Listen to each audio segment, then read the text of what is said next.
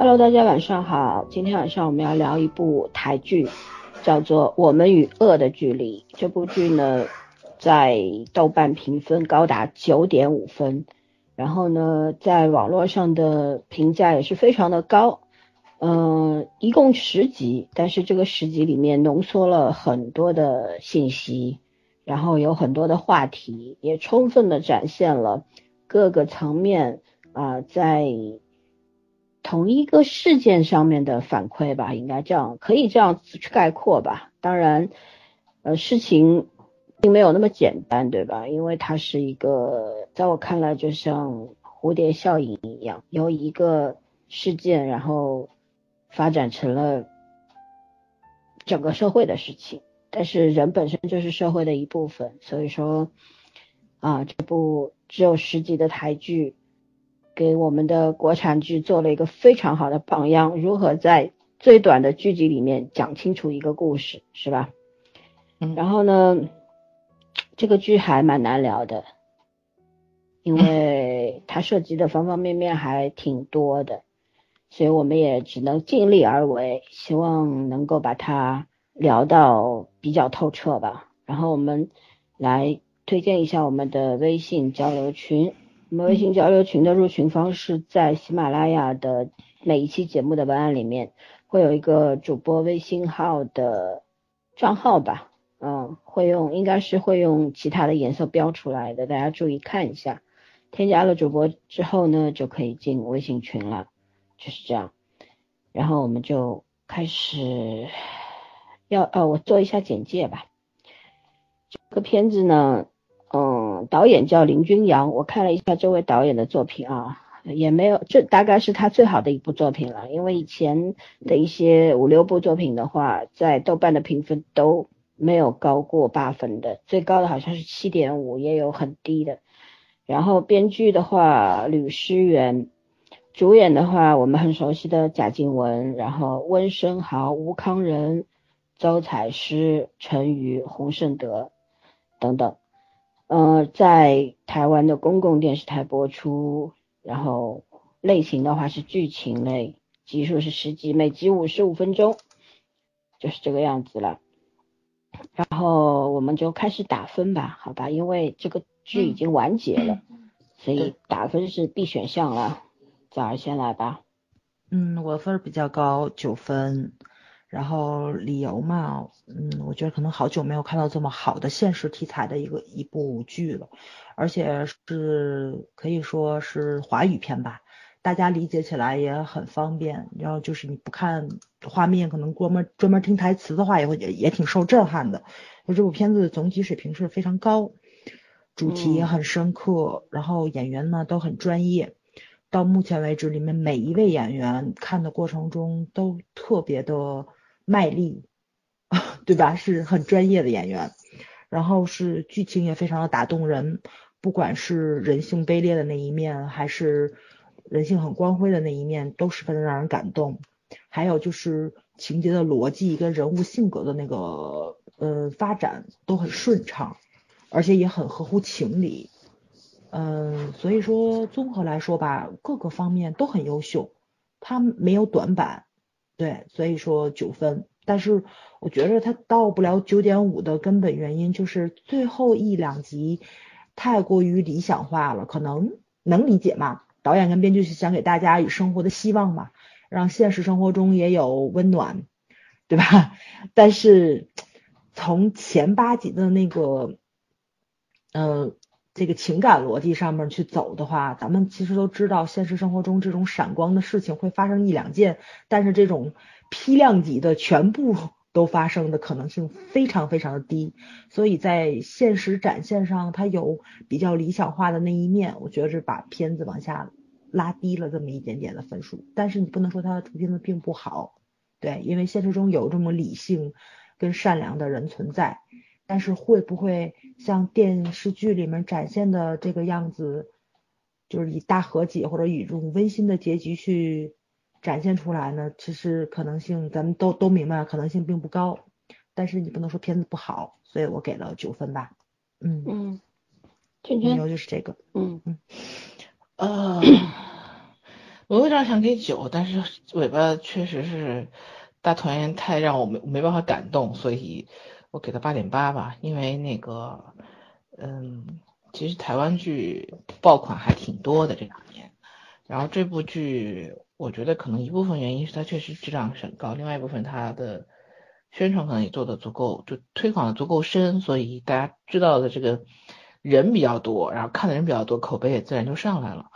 嗯，我觉得确实是一部好的作品，因为他从那个展现专业的手段来讲，然后展现这个每一个每一个人的社会性和他自己的这种个人的这种角色上的不同，就是角度和观点的不同。然后我甚至没有办法去评价这部片子，因为我觉得，呃，每一个人其实都让人没有办法评价。你看别人就好像看每个角色就好像看我们自己一样。因为实际上是有很多多面性的，你没办法判断它是一个好还是坏，就它只是在某一种情境下展现出来的人的某人性的某一面而已。所以我觉得这个剧，嗯，它这方面做得非常好，就是每一个角色，嗯，他都展现到了。嗯，另外就是剧情上没有，真的没有没有，我觉得导演最好就是没有态度的态度，因为好像这种类型在。欧美是挺常见的，嗯，但是好像亚洲还是我见的比较少，而且因为亚洲人感情还是比较细腻的，这个剧有些地方我觉得还是有东方的这种情感在里面的，啊，不说结尾啊，就是过程里面还是有一些东方的情感在里面，没有像西方的其实那么，嗯，纯专业化的东西多一点，那我觉得这个还是呃符合我们自己收视习惯的，所以整体来说，我觉得这个剧的平衡感很好，就是。你看这个片子的时候，他不会煽情，他不会让你看到哗啦啦一直在哭的那种。虽然剧里面很多角色都是在哭，但是你看完之后，你脑子里会想很多东西，你可能会很难受，但是你不是单纯的难过，你会有很多反思上的东西。我觉得这个是好片子必须要有的特色。那我觉得八点八分其实还蛮高了，就是如果他要把结尾处理的再自然一点，可能我会给他九分的。嗯嗯。呃，我在打分之前，先给还没有看过这部剧的诸位科普一下，也不是说科普吧，就介绍一下这个这个背景这个剧本它是怎么来的？因为呢，在二零一六年的二月二十八日，在台北哈，有一个年仅三岁的小姑娘叫小灯泡，然后呢，骑着脚踏车跟在妈妈的身后，晃晃悠悠的骑着，然后呢。突然就是女儿的脚踏车卡住了嘛，妈妈想回头去看一下，结果呢，这个时候有一个男的紧跟上来，拿着菜刀直接往小灯泡脖子上砍去，就一刀而已，小灯泡就身首异处了，然后菜刀疯狂的劈下，经过法医鉴定呢，他足足砍了二十三刀，然后呢，这是一起随机杀人事件。经过看他孩子三岁，对，经过精神司法鉴定呢，这个凶手是获得，是因为患有思觉失调症，也就是在这个剧当中，思聪患的那个病啊，最终被判无判无期徒刑。然后呢，在小灯泡事件之后，台湾地区其实随机杀人事件发生过很多起，在这之前，二零一五年的五月份，有一个男子。潜入新北市某国小，尾随一个女童割喉，最后伤重不治。二零一四年的五月份，大学生郑杰迟到在台北捷运内随机杀人，造成四十二十二伤。然后，二零一二年的十二月，一个男子在游乐场诱骗男童将其割喉。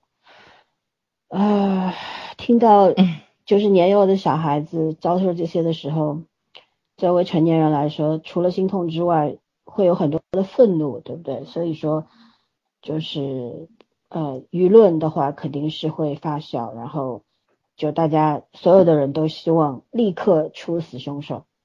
但是呢，在法律上面，如果他是患有精神疾病的话呢，他可能呃有一定程度上，甚至会被免除刑罚，不会被不会获罪。但是也有一些呢，可能会。有期徒刑，但是免于死罪，也就是说，他没有刑事行为能力的情况下呢，他最少也会获得减刑，就是会轻判，然后呢，甚至于无罪释放这样子。所以说这个事情对于受害者和广大民众来说是一个非常非常不能理解的事情。但是这部剧主旨是在做什么呢？他就是在讲这些患有精神疾病的啊凶手人，对，他们应该他们为什么会这个样子？就也会去。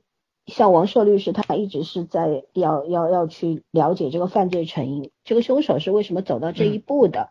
我们有没有办法去预防犯罪等等？那么其实这真的是一个社会问题，这个并不是单纯的一个个体或者说一个家庭的责任，而是整个社会的责任。这也是王社律师呃，就是永远的在坚持说一定要找出真相，然后。为什么？对，找到原因。其实我看这个剧的时候，我我内心没有什么波澜，因为我们的工作跟他的工作类似吧。我们做的就是找原因的这个工作，在这个行业里也很多年，接触过的案子有很多比这个还要恶性。所以，当很多朋友，包括你们俩说看这个剧看得很压抑的时候，我其实觉得，觉得就是我可能看的太多了吧。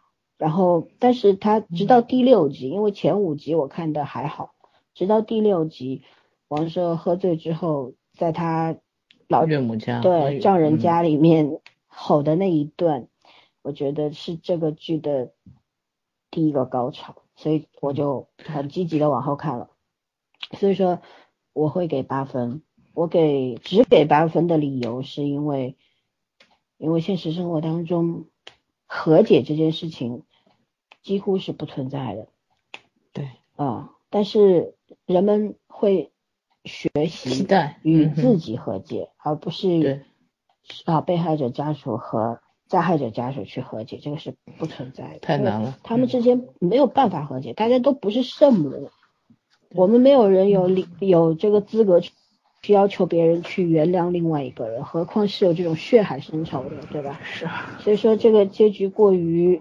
温暖向了，当然我理解他们为什么要这么做，为什么要往这个方向去发展，因为劝人向善嘛。这中国人的情节就是这个样子，一切的一切好像都会时间过去了，都会翻篇的，然后大家都忘记的，对，都忘记吧，然后重新开始吧，就一直会这样子啊，劝人向善，然后去遗忘那些痛苦的事，但是有一些痛苦它是没有办法忘掉的。我还比较满意的是，他到直到最后一集，就是有一位受害者的妈妈，她同时就是他他呃，她的失去了儿子和她的外呃外甥女，外甥女对，同时失去，她说我我是不可能原谅的，因为我今天来，我只是让让你们知道，我们同时失去这两个孩子，然后毁掉了两个家庭，我们有多痛苦，我觉得这一点才是真正的事实如此。然后像贾静雯扮演的这位妈妈呢，我觉得她能够和李大芝还能够和平相处，作为做同事，我觉得这个过于感性了。其实人很多时候就是你理智告诉你这个不是凶手，这个人这个加害者的家属其实他也是受害者，对不对？对，他也是无辜的，但是你在情感上你接受不了的。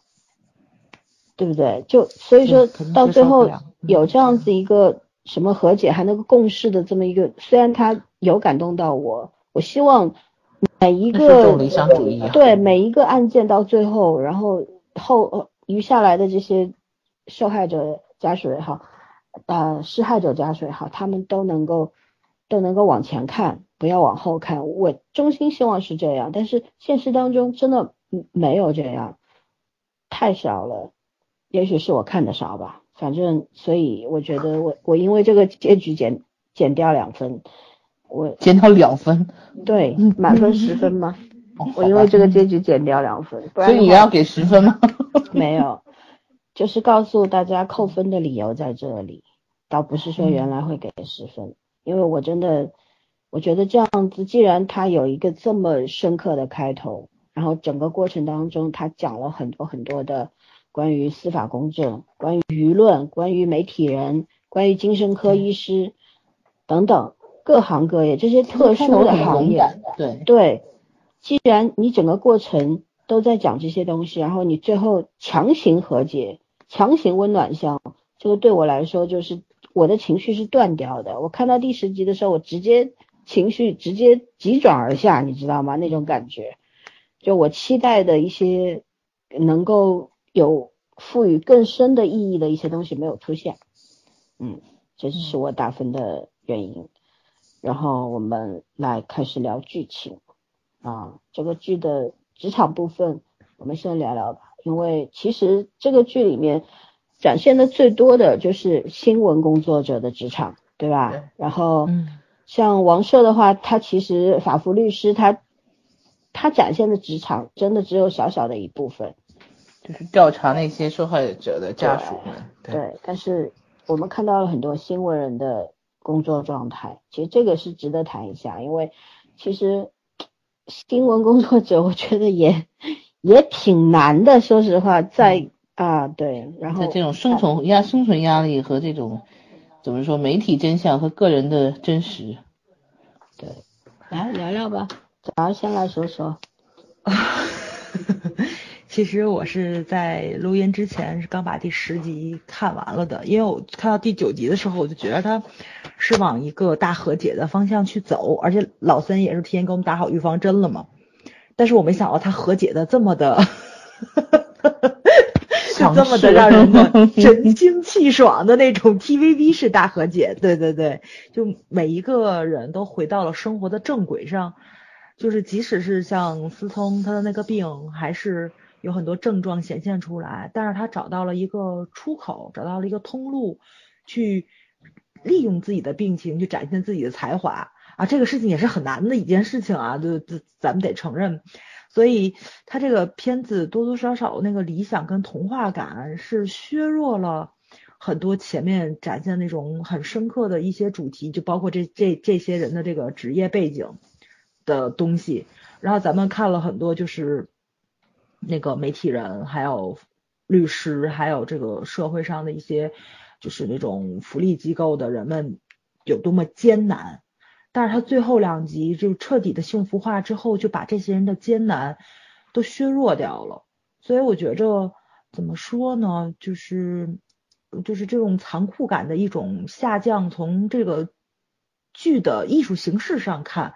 是破坏掉了这种艺术感，但是从那个现实上看，其实我觉得对那些个真正工作在一线的这些人也是有一点点不公平的，因为你没有展现他们真正的那种职场上的困境是怎么解决的，而是非常理想化的就把他们放到了一个很和谐的 一个环境里面去怎么说去生活去工作，呃，因为这里面展现出来了很多问题，就像。律师类的，我估计法律的、司法类的可以让让老森去讲，就包括这个职业媒体人的这个。虽然我们可能三个人都不是工作在这种场合上，但是多多少少大家天天都在网络上面挂着。咱们看到了太多太多的网络暴力，包括我们也推过很多韩剧嘛，《匹诺曹》当年非常火的一个原因就是，身为一个媒体人，你的职业操守是什么？然后，即使是你秉承着一种热情去完成自己的职业，你有底线，但是在工作的过程中，因为经验的不足，因为你可能比较天真受骗，或者是种种的原因，你可能也会成为一个拥有这种这叫什么来着事项的霸权，然后你可能也会去，不是出于自己的本愿去做出一些伤害普通。这种普通人的这种举动啊，或者说造成一些无法弥补的伤害，那个片子展现的还是比较淋漓尽致的。那这个电就这个电视剧里面也展现了，但是，嗯，得承认韩剧的那个匹诺曹更细腻，就咱们看的更更多的时候是情感上的一种冲击。但是这个片子看了半天，比较偏理性化，跟怎么说呢？还是探讨司法上的东西可能更多一点。没错没错，其实我挺喜欢他某些方面的刻薄的，展现出来了普通人的恶到底是什么。对，呃，这个看的过程中就是，呃，你会觉着，如果说这个事情发生在我身上，大家会从我是受害者家属，或者说我从我是施害者家属的不同的角度去考虑自己怎么样去解决这个问题。其实很多时候你思考到。一定地步的时候，你会觉得这个问题是没有办法解决的。这个事情只要落在你的头上，那就是对你生活、对你、对你这个就是个这个怎么说呢？死角说对对对，你的车、你的后半生的人生可能就完全毁掉了。你再想弥补它，就是修复它，也没有办法回到这个事件发生之前的那种状态。对，所以这个结局不可信度发生了，这个原因就在这里了。而且我觉着，就是那个谁，乔安，因为自己 婚姻上的问题顺畅了，就把工作上的问题一并解决了，突然之间就坚守了自己的职业操守，我觉得这个也不太可信。嗯还有，因为自己的儿子突然间去世了，他就寄情于工作，然后彻底变成不是以前那样那样的一个人。我觉得从人性的角度上来考虑，也不太那个怎么说呢，合乎嗯情理。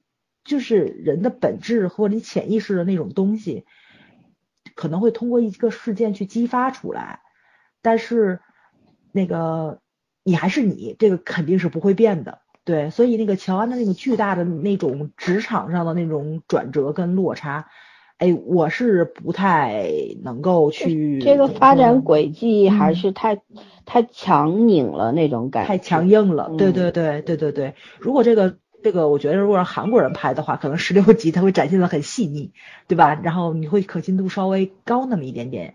咱们当年看《匹诺曹》的时候，特别喜欢的原因，不就是男主跟女主在职场上的成长脉络是非常非常清楚的。即使两个人就是怎么说性格不一样，然后坚守的底线是不一样的，或者说是职业目标是不一样的，但是两个人到最后一步的时候，他们两个是相遇的一个状态，就是完全都成熟起来了，然后没有谁对谁错，只能说是就是怎么说呢，就是可能当年比较年轻。站的那个立场跟角度就比较狭隘一点点。当你站到更大的舞台上，看到更多的人，然后你就会从更多的角度去考虑问题了。所以那个成熟度是慢慢成长起来的。但这个片子刚开始，乔安这个角色就已经是一个很成熟的一个职业媒体人了。他的这种转变相对来说就又过于生硬，所以你就会觉得可信度并不高。对对对，所以其实我还是挺希望于他把那个这个。这怎么说？这叫什么？媒体人那个至恶的那一面，哎，也不能说恶吧，加个引号吧，至恶的这一面展现的再淋漓尽致一点点，对。但是他没有表现出来。但是如果大家想看这方面的话，美剧好像很喜欢演这方面，对，可以去看。嗯，嗯，我说差不多了。嗯，嗯，好没，什么想说的。换一个对，嗯，其实我觉得他这部剧讨论都就是稍微有那么一点点的贪心，他想讨论的东西讨论出来了，但是他想加的东西也加有点多，呃，就属于每个职业他都有点想讨好，就是尽量展现出来每一个相关职业就是背后那个专业的部分，他是很想用这种专业去塑造一个整体的这种凝练感，但是我是觉得就是剧集长度也限制，而且加上中间这个他要反映的这个事情其实是很复杂的，到最后，嗯，我觉得他既想反映这个司法的一个所谓司法公正，所谓制度制制度合理这些东西，包括人性在在在这种制度里面的一些呃所起到的作用，他既想反映这些东西，他也想反映所谓媒体，然后律师行业、医生行业他们的职业困境。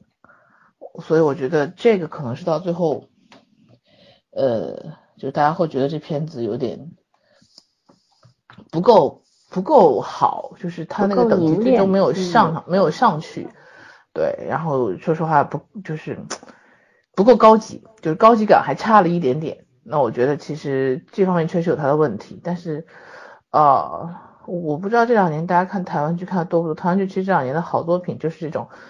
比较深刻的去揭示人性东西的人人性上面一些问题的剧还是挺多的，就是这个剧可能是，就像我前面说的，他他宣传的比较到位，知道人比较多，然后我记得当初公众号哗哗哗哗都一片在推它，所以呃，我觉得这个其实还是跟市场宣传功不可没的，嗯嗯嗯，其实更多的时候我觉得怎么说呢，我我其实对他这个职场的部分。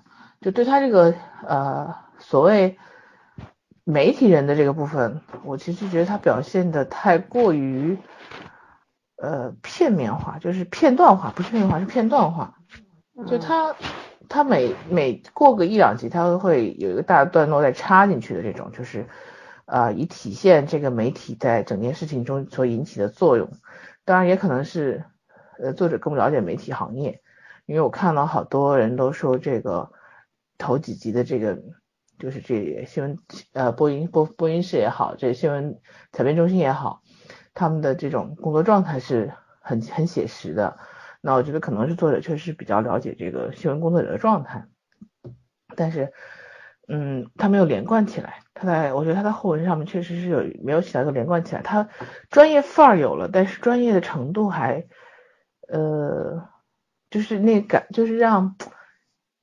旁观者看一种感觉，但是感觉是云山雾海的，并没有真的真的让人觉得他很多东西是很专业的连起来联系起来，甚至我都没有太懂他对于这种 媒体和新媒体，就是传统媒体和新媒体的态度是什么，我都没有看看懂，就是在这个剧里面的一种呈现方式，所以呃只能说框架搭出来了，然后如果有可能的话，可以单独做一部关于这方面媒体。表现的一些剧而，不用给他就全部插在这中间，对，而且关于这个女主的这个问题呢，我一直觉得我就是说，嗯，怎么说，她算是创伤性的那种，呃，后遗症吧，就他始终其实是没有走出来，心里面是有点问题的，对，但是他好的太快了才是最大的问题，就在后面，他他确实呈现出来一种巨大的转折，就好像一夜之间哭完就好了。我我我主要是觉得这个这个呈现也确实太夸张了一点，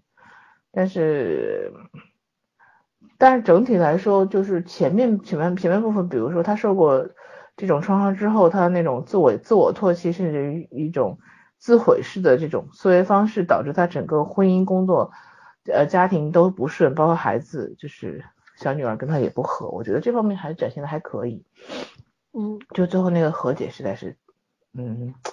不太能接受，他们俩，我我一看一度都以为这个李大芝这个呃被害者的这个家属，我觉得他已经要告别他的这个行业了，因为他没有办法再回到那个行业，因为他行业周边的那些人对新闻的敏感程度，实在是没有办法让他得以全身而退，因为因为因为他本身又是一个话题中心，但是。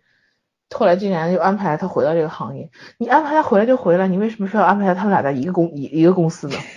然后我就觉得，对，这戏剧冲突太多之后就不是戏剧了，就是就就让大家觉得哦有点搞笑，这世界就这么小嘛，就台湾这种上百个这种电台电台新电台比较少可能。不不少不少，台湾不少的，台湾还真的不少。你说在中国我还有点相信，因为好好的媒体每个地方都那一两个，可是台湾那种全部满地遍地都是那种私营的这种新媒体啊，什么什么广播公司啊这种的，你让 你让他们都跑一个地方去，哎，我实在是觉得有点太幼稚了这个处理方法。对，嗯嗯，但是中间确实有一些地方展现出来媒体人的这种职业感和他的个人的道德感，这种冲突的时候。呃，我感觉整体还是偏贬义化的多，就是人性上那些自私的东东西，在利用媒体的时候更更加的呃呈现的更真实。嗯，那个圈圈圈圈说这个，我我说两句啊，就给我一个思路嘛，就是咱们可能看了好多相对相对于就是这种媒体人的电影啊，或者说是电视剧啊什么的，我觉得他这个片子有一个角度特别好，他可能是第一第一。第一个是我看到了，它展现了就是咱们生活的这个社会是一个高度分层的社会，不管是从司法角度还是从这个媒体人角度，你是看到了就是看就是看电视还有关注法律新闻的这些人们的嗯意识学识，然后阶层非常非常的分散啊，对，就是他把那个社会的整个形态是展现出来了，其实这个是挺难的一件事情。然后你也能看到了，就是说这个媒体人。他可能为了这个收视率啊，或者是什么的，他必须要照顾大多数的这种，就说这种宣传原则，对对对，输出群体的这个原则，所以他可能会有一些信息交流的讨论，他会带有误导性、偏颇嘛，是有很强的立场偏颇。对，没错，没错，没错，对，包括这个乔安，为什么这个角色就让我觉着很不适的感觉是，嗯，第一，他本身媒体就要站立场。他要带出来自己的一个电台的这个不是电台，叫做电视台的一个切入口，你有了这个东西，再加上他自己本身就是受害者家属，他可能是有一个情绪跟他的这种宣泄是在里面的，所以你这两个加到一起去，你就会觉得乔安这个人物就跟一个反面人物似的。但是现在想一想，其实这个人物并不是，嗯，他可能就是他的职业需求跟他的这个情感诉求正好重叠在一起去了，所以就给观众一种这种冲击力比较强。而且我觉得贾贾静雯可能演的非常好，所以这个角色就让人特别的怎么说呢，就是记忆点比较多。对，嗯，对，我也不太喜欢这个角色，但是贾静雯那个眼睛很漂亮，她眼睛的情感，没错没错，嗯，没错。所以就是因为她演的非常好，所以你关注她比较多，所以她最后两集的情感转折上就会觉得更生硬。但是这个不是演员的问题，我觉得应该是编剧处理上的一个问题。对他可能就想要这样一个结局，但是这个情感处理上他不像韩剧这么细腻，所以给咱们这个 看惯了韩剧的人就有不适感。不过我觉得我要是看了两季美剧回来看这个，我应该不会有这种感觉。对，因为他的风格更接近那种美美剧和英语的专业化嘛。没错，没错，没错。嗯。而且我觉得可能都是亚洲国家，对吧？就是不不不对，咱们同祖同啊，对吧？咱们同宗同祖，所以说看的过程中，这种地区性的特定的文化，这种这种禁忌类的东西，信息知识的这种传统，咱可能接受起来非常的舒服，所以你看的过程中，你代入感就非常强，对。所以我估计这个片子怎么说呢？就是大家多多少少都能看到咱们。地方电视台的那个感觉来，对吧？嗯哼，那个那个福法律师老老三说的这个就是这个王律师，为什么咱们大家反正就对于我来说，法服律师哦，法服律师，一看就是外行吧？对，法服法了。嗯，然后你看这个，哎，这个王律师这个角色为什么就觉着不这么那什么？因为咱们可能从来没见过，电视上没见过，然后那什么就是接触会比较少一点。所以看这个人，我觉得好伟大呀！对对对，感觉上是有那种距离感。但是那个谁，就是乔安这个角色，你就会看着是比较贴近于咱们的这个怎么说呢？就是那种生活化的东西。对，所以我觉得他你要说特别那什么的话，我觉得他真的还有很多特别有新意的地方。你看的过程中，对，嗯，反正以前国剧不太这样拍，是真的。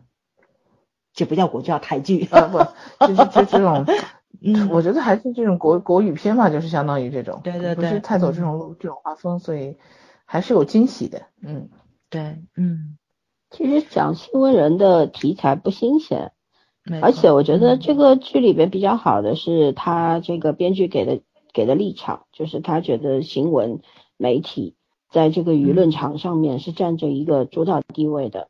事实如此，我们现在对吧？我们每天看热搜，热搜上面不管是自媒体也好，是公共媒体也好，霸权的，对他们的他们是占着主主观呃，就是主要的引导的这么一个位置的。嗯。然后他们有的时候就是为了热点，对吧？媒体确实是无冕之王，直接是呃，为了这个热点的话，就会刻意制造一些吸引人眼球的。一些内容，然后呢，啊，先把这个点击率弄上来，是吧？收视率先搞到手，后面，然后你看，如果出现问题的话，他们又会澄清啦，澄清的态度也没有，没有很专业，也没有很诚恳，只是哦，我们说错了，那我们就改一下吧，澄清一下吧，就似乎就跟网络报名一样，就是他能，他因此。因为说错话、做错事而承担，几乎是不用承担任何的这个责任。对，不管是法律上、道德上，嗯，对。所以说呢，可能就跑偏了。大家都是，你就包括你像啊，一个社会事件出来，吃人血馒头的各种。各种各样的千奇百怪的人，媒体、自媒体都会出现，对吧？然后想尽一切办法去吃这个人血馒头，蹭一个热度，然后就没有良心可言。有的时候，你包括像最近啊，这个弑母案，对吧？北大学子弑母案，还有那个桥上跳下去的。对，然后最搞笑的是，之前看到一个什么公众号，好像那篇文章上百万的点击率啊。我看了，我我是耐着心看完的，我真的看的气不打一处来。我当时就跟你们说了，我说警方还没有结案，审讯还没有开始，他就在那边猜人家爹嘛出轨啦，嗯妈妈是怎么样的性格，你 从哪儿知道？号称自己是留美的法学博士，作为一个学法律的人，我也是个学法律的人，学法律的人不会这么干的，因为学法律的人有一个大家对自己的要求是什么？你一张嘴法言法语，法言法语是什么意思？你所有的东西，你的思维方式不会像这种乱七八糟的自媒体一样想到哪儿写到哪儿，嗯是要为自己说出来的话负责任的。所以呢，我觉得现在就是乱象嘛，对吧？所以说，对，这个这个电视剧里面，它还是很客观的去反映了现实问题啊，不管你是台湾也好，是大陆也好，是欧美也好，不论地球上哪个国家，其实这种现象都是一样的，谁也没有比谁更高级，也没有比谁更干净，对吧？大家都差不多。嗯然后呢，呃，在这个里面，它基本上我觉得就是遵循了遵循了一个，比方说重大新闻事件，它之后会有一系列的策划嘛。你看乔安，包括牛斯格，他们也会去策划一些一些新闻出来之后，他们会干什么？会先嗯说一下哦，现在发生了一个什么事，然后呢会说，哎，为什么这个事情会发生？然后呢找谁来要去调查取证啦，然后去找原因啊，然后去找一些专家来做采访啊，等等等等，对吧？包括你像王赦律师当时也上了电视台、上节目，然后跟应该是跟什么议员、区议员什么的，还还对了对了几仗是吧？啊，对，嗯嗯，所以说整个他他是很遵循了这个新闻的一个出现的方式吧，一个过程吧。然后这个剧里面着重是在讨论什么呢？其实就是当时乔安和那个李大芝不是因为李大芝辞职嘛，端着箱子出去的时候遇到乔安，对不对？然后他就跑过去跟乔安讲说说那个新闻编辑是应该想让大家看到世界的全貌，然后乔安就说的，你敢不敢踏进现实世界？现实世界是你想象的那样吗？现实世界里边做新闻和新闻人，他面对媒体人，他要面对一些什么样的问题？我先举个例子吧，我有一个高中同学，他当因为我当年是想考新闻的，然后我爸不让，但是呢，我那个同学就 考了复旦新闻，出来之后也进了一个这个大名鼎鼎的这个啊，这么这么一个公司啊，报社，然后干了半年就干不下去了。他说我我真的是热血沸腾的，每天都去跑，然后去找找新闻，然后遇到一些事情的时候，我就彻夜写稿，写完了之后第二天啊发给领导，领导看了几眼就毙掉了。他说一次两次我不明白，我觉得可能是我自己写的不够好，不够客观，然后我就努力的去改，改到最后，我觉得自己很满意了。我的同事也就是对我总是露出那种心疼的目光，因为同事都是过来之人嘛。然后他说，永远就是你报道一些反映社会现实问题的，永远被毙掉。然后啊、一些乱七八糟的什么这这个马路上面什么排排个煤气管啊，然后那边房子漏个水啊什么这种，他会被报道。所以他突然就干了半年之后，他就明白了。算了吧，就 不要再继续了。后来他就去美国读书了，继续深造啊，现在留在美国，还是当一个新闻人，但是我不知道他现在干的怎么样，因为有有一段时间没有聊了。所以说，就为什么要举这个例子？这个就是新闻理想和新闻现实之间的矛盾吧，对吧？对，嗯啊，就是怎么说呢？很多时候就是寸步难行。其实我们也不仅仅是媒体人吧，嗯我们很多的像医生、教师、警察、法官、检察官、律师这些比较特殊的要求专业这个技能很高，然后有很好的专业背景的这么一些职业啊，他在社会上本身就是一个特殊的位置，很容易跟广大民众发生矛盾，大家是利益相悖的嘛，对吧？明明是就是尤其是就是像医院医生啊什么的，尤其现在很多医院都是自负盈亏，它是它有营业性质的，它不是完全靠政府来扶持或者怎么样，他们要赚钱或者怎么样，所以这个矛盾永远在升级。大家明明是互相需要的关系，就像男人和女人，但是到最后就中间有一道永远跨不过去的鸿沟。但这个事实就摆在眼前，我们似乎也没有任何办法去改变它，这个才是让人非常难受的那个。我们都知道都知道原因，可是我们改不了。大家都知道原因，可是没有办法去改变，没有好的方法。而且我们甚至悲观的认为，直到人类毁灭的那一天，这东西也改不了。嗯哼，对，所以这种矛盾就存在于很多特殊的行业里面。嗯，就像这个里面，包括有一对母子，不是当时就是因为小孩子啊，因为受到校园霸凌，然后有发起反抗，妈妈有抑郁症，对，然后人家说他这个孩子是模仿李小明，然后好了，媒体乱报道，对吧？乱报道之后，导致妈妈在媒在这个呃网络上面发了一一一篇控诉之后，两个人就。就自杀了嘛，嗯，跳海，嗯，对，所以说这种这种结局太可怕了。但是这个时候怎么办呢？你作为新闻人，你不难受吗？你像当时呃乔安和 news 哥他们其实也是很痛苦的，可是他们被其他的媒体追着，甚至有他们自己电视台的。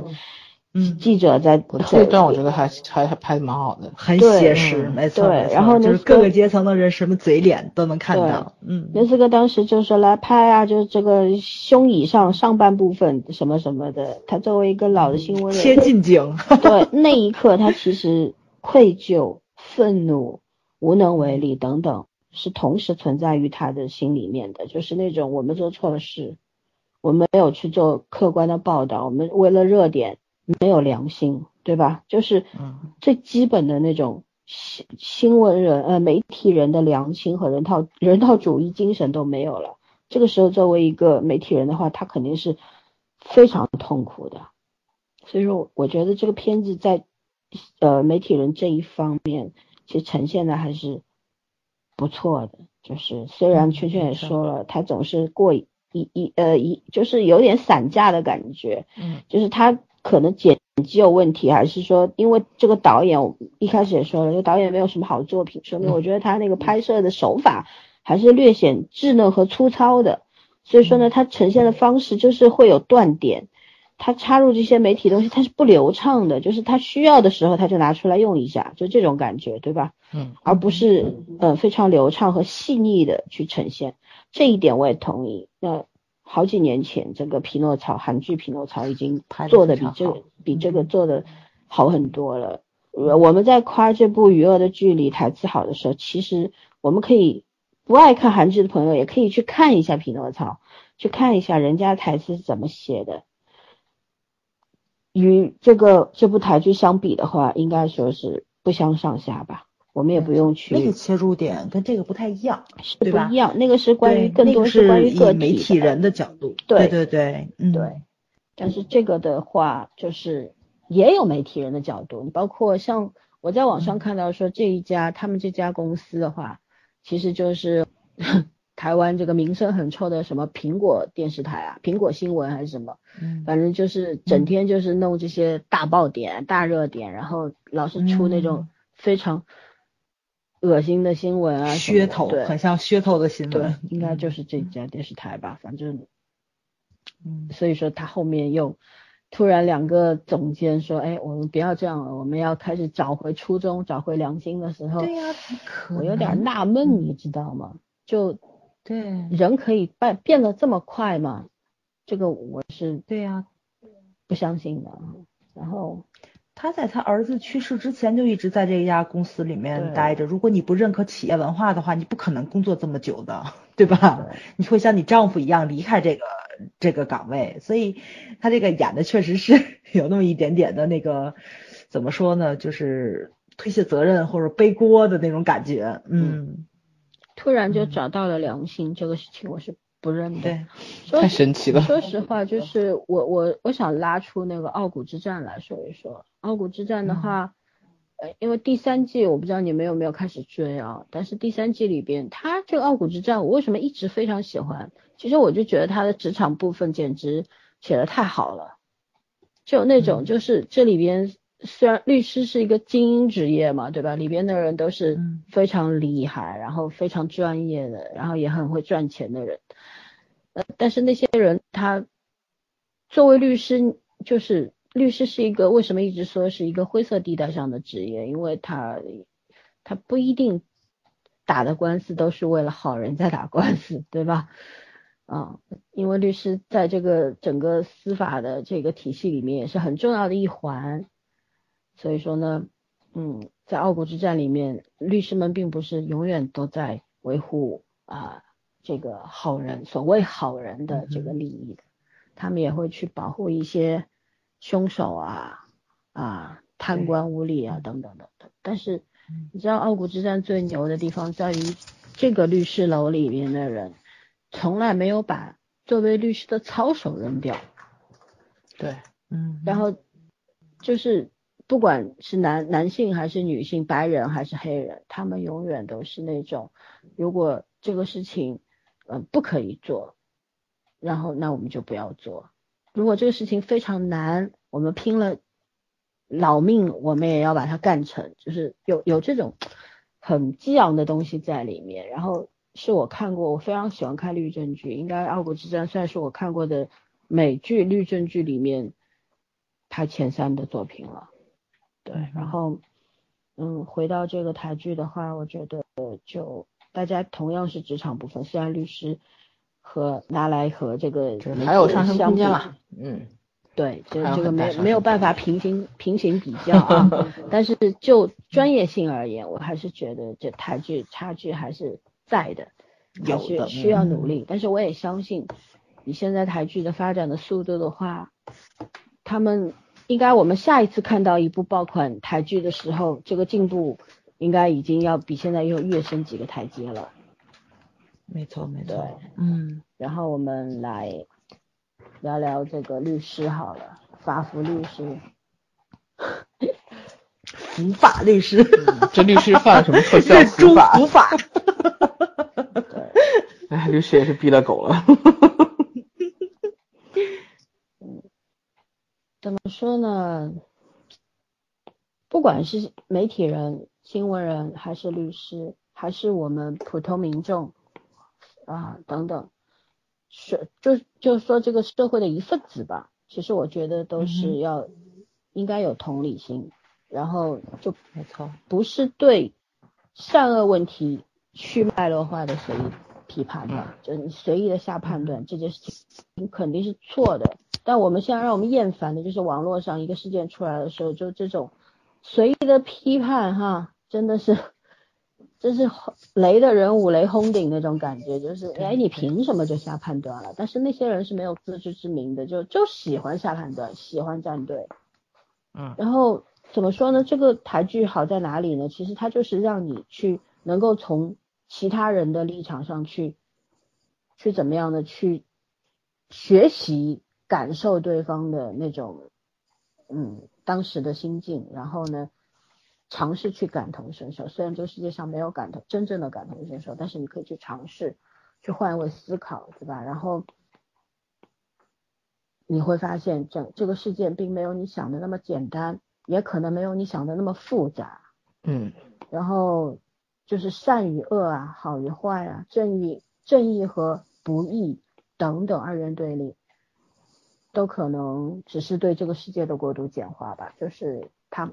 没有没有，我们网络上现在呈现的那个一个事情出来就是好不对错对或者好不好，你是坏人你是好人，真的没有那么的简化的，所以我觉得其实还是要更多的去学会学会嗯学会一点耐心吧，最最基本的，我一直觉得人要看到一个事件的时候，你首先冷静下来，然后你有点耐心等等看。还有没有新的线索出来？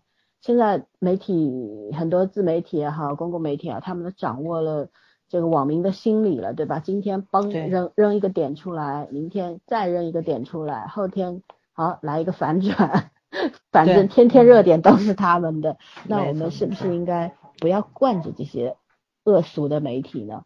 我们嗯耐心一点，我们不要随意去评判，然后我们就等，等等他把所有的这个问这个线索啊，然后证据都甩出来的时候，尤其是一些刑事案件，我们等等公安机关他的审讯结果，等他们公布，我们再去评论，再去思考，也来得及，对吧？嗯哼，嗯，然后我们就聊聊这个法服律师吧。其实，因为我之前有有有有发了一段关于律师的，律师在这个司法体系当中到底承担一个什么样的这样一个位置，我有我有写过一段，呃，谁来读一下？还是我自己读，还是谁来读一下？你想读吗？我去微信找一找。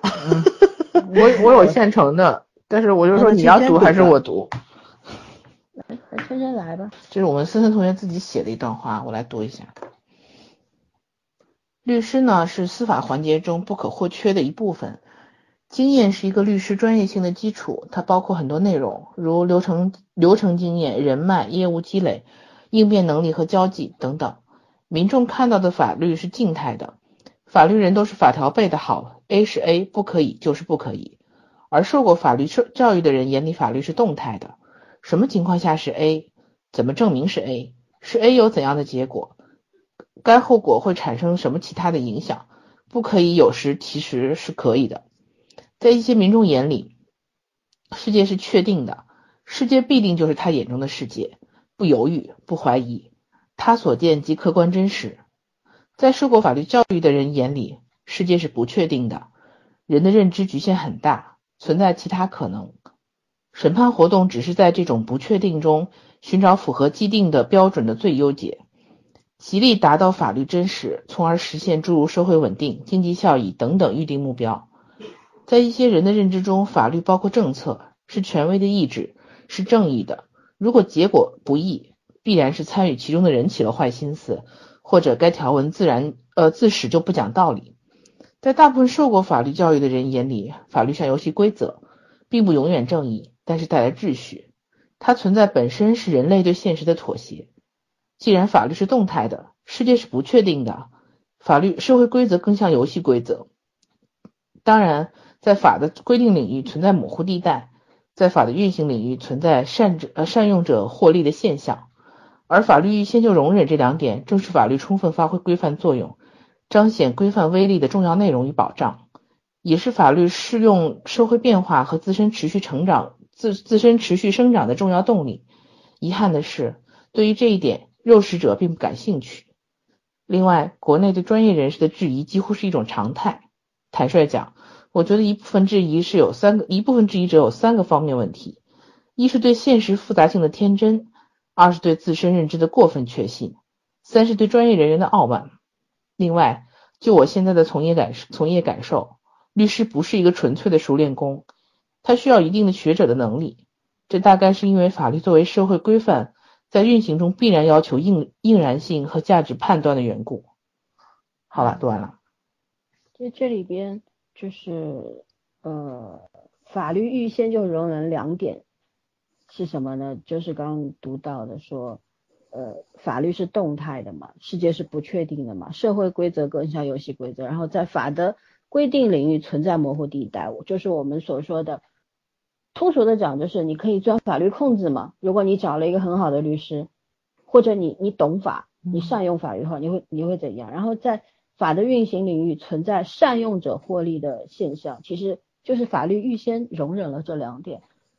这怎么怎么去解释呢？就是为什么会有大家不明白为什么会有律师？就像剧中王赦的丈人就问他说：“你为什么要给这些这些凶手打官司？对不对？”他不明白，但是律师就在这个体系里面承担了这样一个责任，对吧？他们是善用者吧，他们是懂法的，他们他们没有什么立场，他们的立场就是当事人的立场。而王赦这样的法服律师呢，他更带有一种崇高的理想吧，就是他要为那些，因为大家来看的话，觉得凶手一定不是弱势群体，但是一个有精神病史或者他犯罪当时正好是精神病发作的那个状况底下的话，那你觉得他是弱势群体吗？他其实就是在在在向民众去解释这个问题，对吧？为这些人争取一些人权。因为他这里边这个剧里有一句台词非常好，他就是说，其实只有真正的在社会上犯罪的人之中，只有百分之五的人是精神病患者，精神病患者，那还有百分之九十五是什么呢？对不对？那百分之九十五的人可以得到律师的辩护的话，为什么这百分之五的人不可以？而且精神病患者，我们普通人，所谓正常人，看到他们总是会害怕吧？是为什么害怕呢？因为不了解，大家脑子里面总觉得哦，精神病，精神病患就是疯子啊，他是会会会会打人的，会杀人的，会不顾一切冲上来咬你的等等，把他们想成洪水猛兽。可是你如果你去做一些系统的了解的话，你会知道精神病患者其实大多数时候他是很温顺的，因为他们要吃药，他们会抑，因为通过药物去抑制他们的这个这个。整个人的精神状态，然后甚至于会有呆滞的状况出现，然后甚至于就是因为要控制他们，不让他们太亢奋吧，让他们不要随便发病嘛，你就长期的可能还会采取一些呃禁锢的方式，比方说捆绑他们等等啊，用药物等等，所以这些你说这些人他们没有资格得到理解吗？或者说没有？没有资格得到保护吗？没错，我们总是，其实，在我看来，他们确实是弱势群体。无论他们是犯案的时候，还是没有犯案，只是安静的生活的时候，都是弱势群体。可能很多人听到这就会很生气，说他们杀了人，怎么会是弱势群体呢？那我们我就讲一个很简单的逻辑好了，我们正常人是有自控能力的。他们没是没有自控能力的，没有自控能力的人，他犯罪的时候，他是会有很多的幻想，在这个剧中也有展现。比方说思聪，他总是幻想有人在跟他说话，对吧？有有有人在他脑子里面，然后像一个恶恶魔的那种恶天使一样的，整天在教坏他。然后，可是我们正常人不会有这种状况的，我们做任何的行为是有自己的判断的。对吧？根据你的价值观，然后根据你的三观，你你是有判断的，你是知道善恶好坏的，你才会去去做那个行为，然后那个行为导致什么后果，你应该承担责任吧？对不对？对，这就是正常人，大家口口声声很自豪的正常人应该付出的代价。可是大家口中的不正常的人，精神病患者，他们没有自控能力，他他的脑子里边，如果说人的大脑是一幅拼图，他们的拼图碎掉了。我们的拼图是完整的，他们拼图是碎掉的。在那种状况底下，他们如果做任何行为的话，他确实是没有刑事责任能力。所以说，他们在法律上会承担更少的责任，甚至于不承担责任。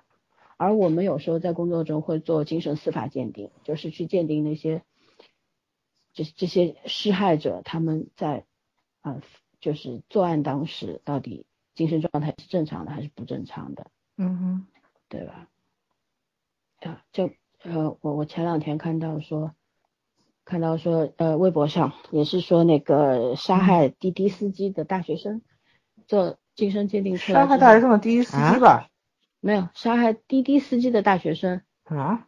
嗯，反杀？对，是是是有抑郁症，是他是嗯，所以他是有一个限定的，就是限制。限定的刑事责任能力，就是说什么呢？他不会得到无罪释放，但他要承担法律责任，可是他可能会轻判。嗯啊，因为他当时是发病状态，然后哦，评论区就炸了，说说精神病，呃，他抑郁症怎么了？抑郁症和这个精神病能一样吗？等等的，反正就是有很多他连常识都不明白啊，他就在那边讲说啊，说抑郁症病人怎么会杀人呢？抑郁症应该都是自杀的呀。还有人说，我们人类养狗的话，狗还要关在笼子里。这种人的父母为什么不把它关在笼子里？我当时看到这这一句话的时候，我我真的很生气。我就觉得你你有什么资格，就是高高在上啊？对不对？没错。你对待你你养你养一个动物的话，你就是整天把它关在笼子里嘛。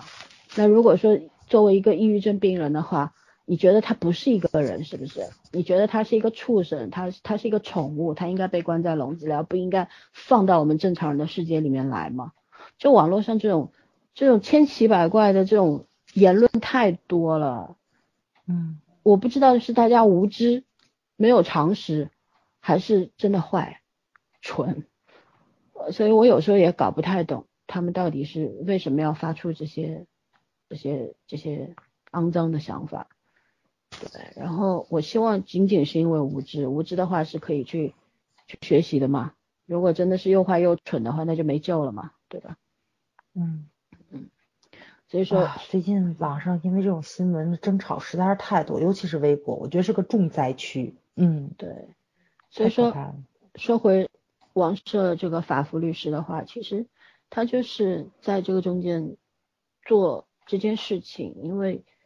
总得有人站出来为这些人争取权益，嗯，哪怕他们就是要死的，就是你像他，他一开始就说了，李小明是必死无疑的，对，可是可是我们不是应该，嗯，去找到他为什么要杀人的这个原因吗？原因，对，既然是民主法治社会，为什么要让舆论给强奸呢？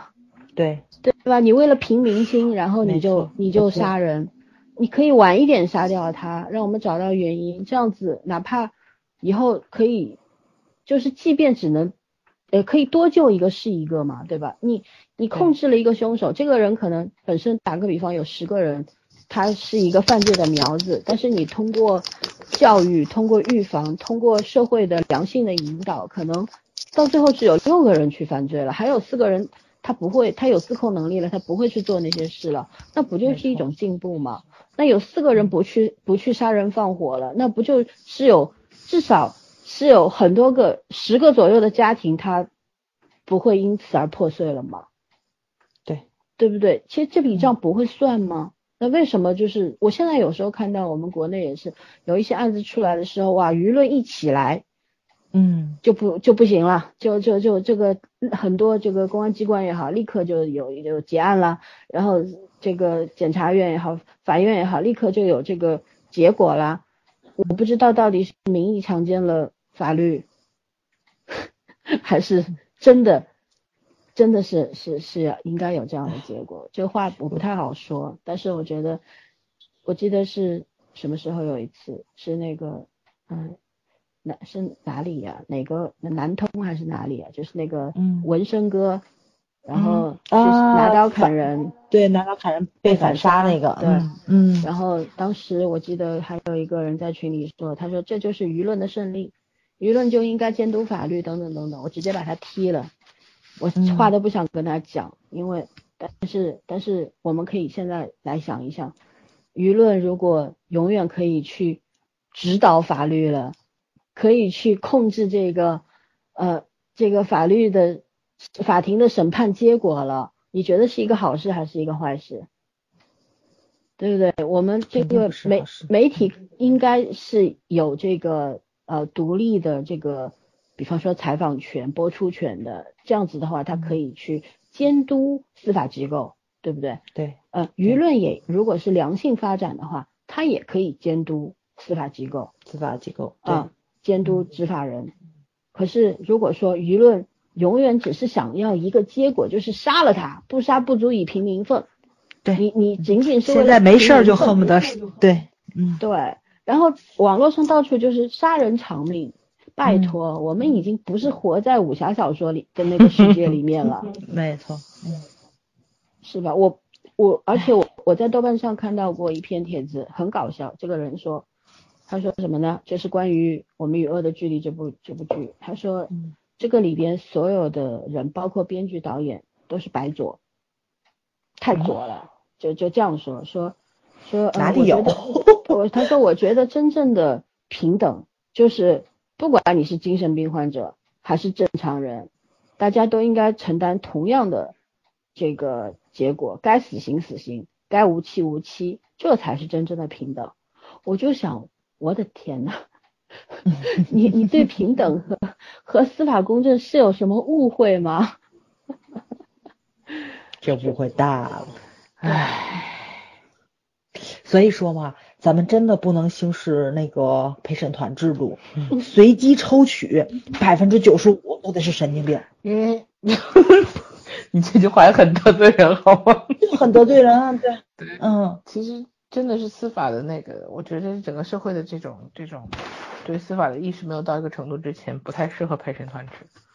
嗯，嗯你看看那个国国产电影那个《十二公民》嘛，嗯看一下就知道了嗯是怎么回事。重点还不是看这个，重点是你你看一下很多这种片下面的评论，你就晓得了，真的是。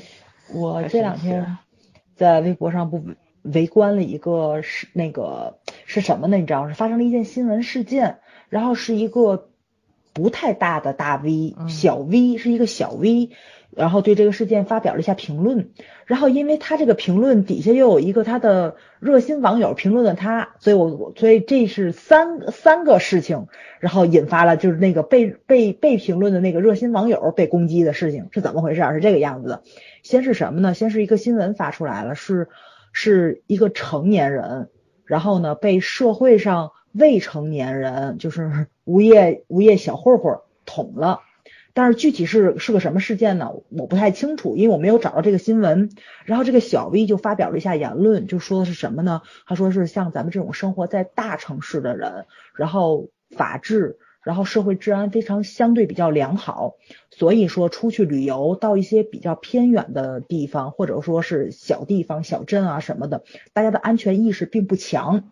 然后呢，当地的留守儿童其实相对来说呢，为什么现在扫黑就这除恶就这么严重呢？因为留守儿童是一个很很大的一个社会问题，一个是没有成人监管，然后呢，一个是没有成年人进行合法就是合合理的一个引导，然后呢是学校这边呢，就是对这帮孩子你又。就是出了校门之后，没有一个特别强的一个监管机制在，说白了吧，就是这个社会上能对他造成一定监控权的成年人全部不存在，他就是一个无业小混混那个一个状态，所以这些孩子就很容易引发社会上这种这种案件，所以说就是提醒城里边的人，出去旅游或者到当地的时候，你不要招惹这帮留守儿童。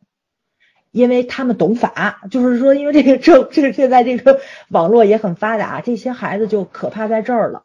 他知道我捅死你，我不用负法律责任，对，对他也没有任何认错态度，所以说呢，就是说咱们应该对他是一个绕道而行的这么一个，就是这么一个状态。他可能就是想提醒大家，就是你的那个安全意识应该提起来，你应该有一定的这个就是怎么怎么说保护自己的这个意识在，出门在外防人之心一定要有。我觉得这个也没有问题，关键是他那个热评，第一个是直接被推上去，因为一一堆人在撕他，不知道是个男士还是一位女士，因为他发表的这个言论是什么呢？他发表的是这个样子，所以我为这个社会做的最大的贡献就是我不生孩子，也没错啊，我觉得他这话也没错。圈圈也对我刚说过呀。对啊，对啊，我不给社会添麻烦嘛，就对对就是说嘛，我如果说不能为他负责的话，那么我就不生。其实他这个话是没有错的，但是呢，就是他用那种调侃的语气说，跟肯因为像像咱经常说这种话，所以咱会带入咱自己的语气嘛，咱读着可能就是调侃，但有些人读上就是讽刺，所以底下一堆人在撕他，把他就直接就顶上了那个第一位，你知道吧？然后我当时看的我也是就就特别无语，明明是一个挺正常的一个社会新闻，经过了一轮、二轮、三轮这个什么的，然后就是引发了不同的这个社会 见解跟角度对很多的那个话题嗯就是、就是三人成虎嘛，就本来可能就只是说一个人自己的一个观点，然后就好像大家都说嗯抱团儿、OK，那我的观点是对的，就最后都 PK 观点，就 PK 人多，不是 PK 观点。对对，没错，嗯这话特别对，就是 PK 人多。然后其实我觉得发表这个评论的这个人没有任何恶意，就是他可能只站在自己的角度，确实是，如果说我不能够对我的选择，对一个生命负责的话，嗯没错，我不能教育他，对这个社会不造成影响的话，那么我就不生他，这是一个挺负责的一个状态，他没有其他任何的含那个就是歧义什么乱七八糟在里面的，然后就是底底底下这个千奇百怪的，连这个 GDP 都给你 扯出来，你知道吗？嗯 哦，经济学学的真好呀对对对对对对对，然 后所以你也没有办法去说，就是大家这个就是这个愤怒点到底在哪儿？就我是看不出来，我也没办法归纳总结，就是评论的人我看不出来，我不知道他是因为触动了他某某一方面的神经还是怎么样的，所以这个与恶的距离就这部片子，我觉得它也很好的呈现了这一方面。对，就是公众的那个角度啊，或者说你发表的言论啊，真是千奇百怪，各种都有。所以我非常喜欢他那个片头雅丽点之后，然后放一段音乐，所有网络上的文字蹦出来，每一集都不一样，然后你会看到真的是很多不同的声音，你会看到真的是这个社会上就是各个阶层的人，当大家都有言论自由，都有这个就是表达自己立场这么一个平台的时候，这是。乱象就是众生相是什么样子的都有，对，因为所有人都喜欢当审判者呀，没错，大家都喜欢站在这个道德高地上面去审判别人，就不管你有没有资格，我我先下个定论，对吧？嗯，定论无非就是你是你是你做的对还是错，你是好还是不好，你有罪还是无罪，呃，这些事情不是应该让法官来决定的吗？没错，但是。人们网民们啊，就喜欢自己下下决定，然后我就觉得说，嗯，如果说你网络舆论的参与者啊，如果是具备基本的法治理念的这些公民的话，那么舆论对司法公正是有巨大的促进作用嘛？前面我也讲过了。但如果你网络舆论的参与者不懂基本的法治原则啊、程序理念，那么舆论对司法公正的作用是毁灭的吧？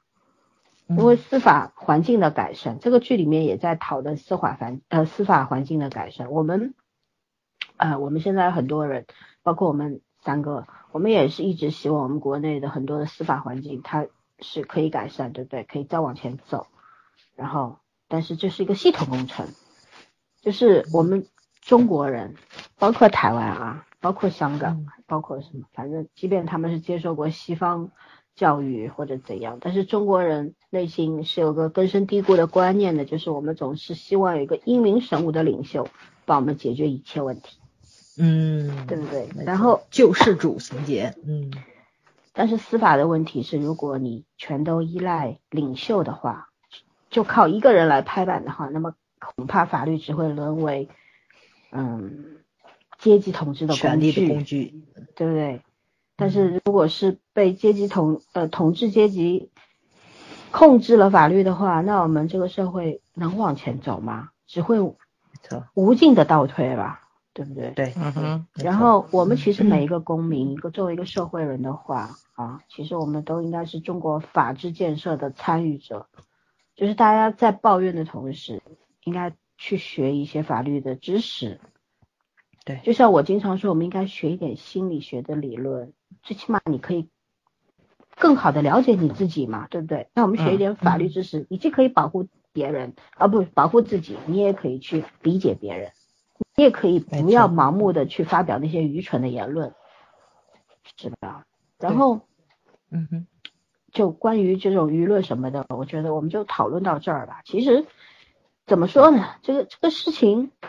这个事情真的，还我还是我很悲观，我就觉得就是没有办法改变的，这东西没有办法改变，因为人真的就是早一开始说的，大家都已经，虽然我们老是说中国是没有阶级的，大家都是无产阶级，没有所谓的什么这这个上流社会啊、下流社会啊，没有啊，大家都无产阶级，但事实上我们也知道，人人是以群分的嘛，对吧？为什么有很多的精英阶层，他就是。可以，他对整个社会他的关怀关心程度要高于普通人呢，因为他们就是在推动文明进步的那一股力量啊。你是依靠广大人民群众去推动文明进步吗？那是不可能的。这这最简单的道理，你去过一个马路等一个红灯，要多少年才能够实现？大家都能够在那边安静的等绿灯呢？对不对？但是是谁在倡导大家就要都要做文明人呢？是不是？群众永远是盲目的，永远是被利用的。可是群众们永远觉得自己眼睛是雪亮的，这才是最可笑的东西啊！就所谓的乌合之众嘛，对不对？大家都有盲从心理嘛，就一个人一个人，就中国话刚刚全提到的三人成虎嘛，有三个人在干那个事，有三个人这个时候抬头看着天空。马路上会有一千个人抬头看着天空，那三个人只是仅仅是流鼻血而已。可是大家都觉得天上一定发生了什么异象，观音菩萨出现了，是吧？这就叫盲从心理。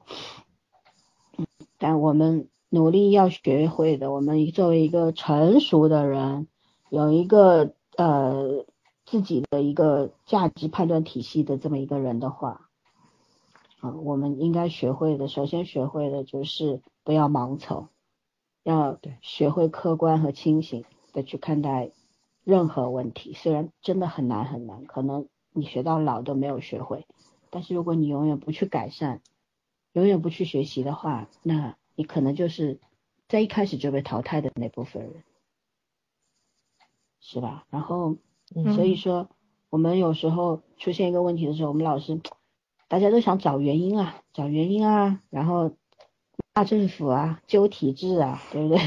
然后嗯上升到能找个发泄的渠道。对，嗯上升到这个整个社会大环境，它就是不好，所以导致现在大家过得都不好。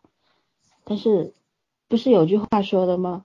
雪崩的时候，没有一片雪花是无辜的。无辜的。你以为这个稀烂的社会大环境，你没有份吗？没错，对，是有的，是有的。嗯对，然后像这部剧的话，其实它就是在在做一个很大的格局嘛。它里边有句台词就是说的吧，你该不会以为杀戮游戏或者家庭教育就是他犯案的原因吧？真的仅仅是他迷恋杀戮游戏吗？迷恋杀杀人吗？他又不是反社会人格，嗯，对不对？然后嗯仅仅是因为原生家庭教育失当，所以说他才会杀人吗？也不是。为什么这个剧里面王赦他得不到别人的谅解？说你你明明明明是他的父母没有培养好孩子出来害人，你为什么要让大众来思考？他就必须要思考啊，嗯，对对不对？这是整个社会的文明进步。嗯对，我们在就像这个剧里面，其实有特别好的一个优点，就是你看这个无差别杀人事件之后啊，真的是一连串的蝴蝶效应吧，连锁反应，所有呃涉及到的、没有涉及到的、旁观对的，所有人其实都被牵牵扯在里面，谁都脱不了干系，对吧？你说那嗯个网络上面，嗯，发表各种各样见解和言论的人，他们他们是好人吗？他们无辜吗？或者他们就代表正义吗？我觉得这个答案肯定是否定的啊。你就像王朔说的，到底什么是好人，什么是坏人啊？好人就不会做错事吗？嗯，对，对啊，其实大真的，大家其实如果明白这个道理的话，就不会有人整天就站在那些高地上面去批判众生了，因为你会知道 我没有这个资格啊，对不对？因为你不知道这个事情你到底是怎么发生的，前因后果是什么，你不知道这个人怎么会变成这样的时候，你有什么资格去指责对方啊？嗯，是，唉，唉，还是要找到根源的，对对吧？但是说实话，每个人的哎呀理解差异太大了。是，大家不在一个维度上，其实真的不在一个维度上，你要去降维和升维对话的话，其实都是很难的一件事对情。很彼此都很辛苦。对，这真的很难。所以说呢，你就像 举个例子，就是说很多做科研的人为什么不愿意做科普？因为你刚开始说两句，人家就要否定你啊。对，用他们的认所谓的认知来否定你一个专业人士，你说你郁不郁闷？对不对？所以有已逼疯了很多人了。对，有什么好做的呢？然后你你费尽心思的在那边讲讲讲，人家认为，哎，你没有很多的专业术语出来，所以所以你你就没有，你就不专业。其实很简单，五个字可以解释嘛。所有人的认知，所有人的判断来源于什么？动机性推理啊，嗯就是我想得到什么结果，我就看到什么，我就下什么判断。这个结果是是因为你所你你的需求而产生的，而不是事实结果。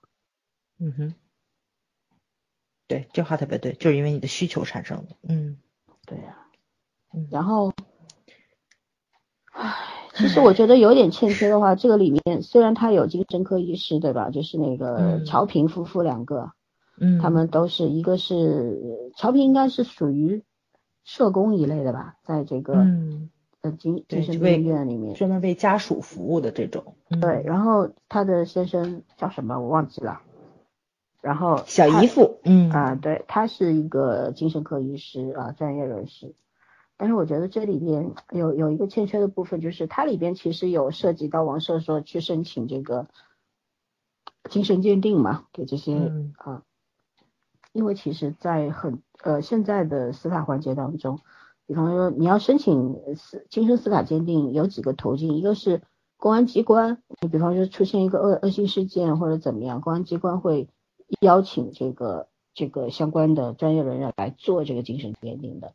也有家属要求的，就就呃有很多种原因会去接受这个精神鉴定，然后在这个里面，他虽然台词当中提到了，但是具体的情节是没有的，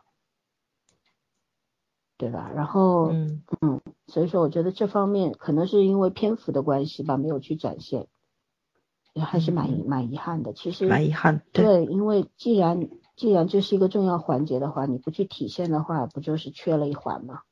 嗯，这一环其实很重要，因为我也做过精神，我我不是我自己去，我不是被做精精神鉴定，我是去做给别人做精神鉴定。我知道那个过程，其实他需要需要的不仅仅是你有很好的专业背景、理论知识，还要有经验。然后这这真的是一个斗智斗勇的过程，没没有那么简单。我我是一直渴望说在。哪一个电影或者剧里面会有展现这一部分？但是在这个剧里没看到，我有点失望，就一直等了十集都没看到，有点失望。但是他最后好像是跟小姨夫说，嗯，希望你加入这个精神鉴定的团队，对吧？是有这么一句台词吧？对，有一句。对对，最后说实话，他就是有有这个概念，但是他没有引入这方面的任何知识。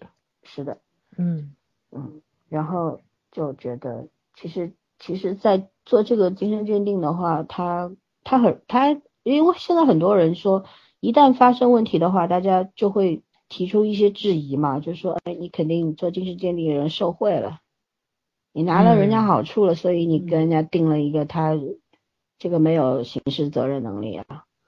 然后有些人就说，哎，如果说一个案子判下来不符合他们的想要的结果的话，就说你法官肯定是收了钱了。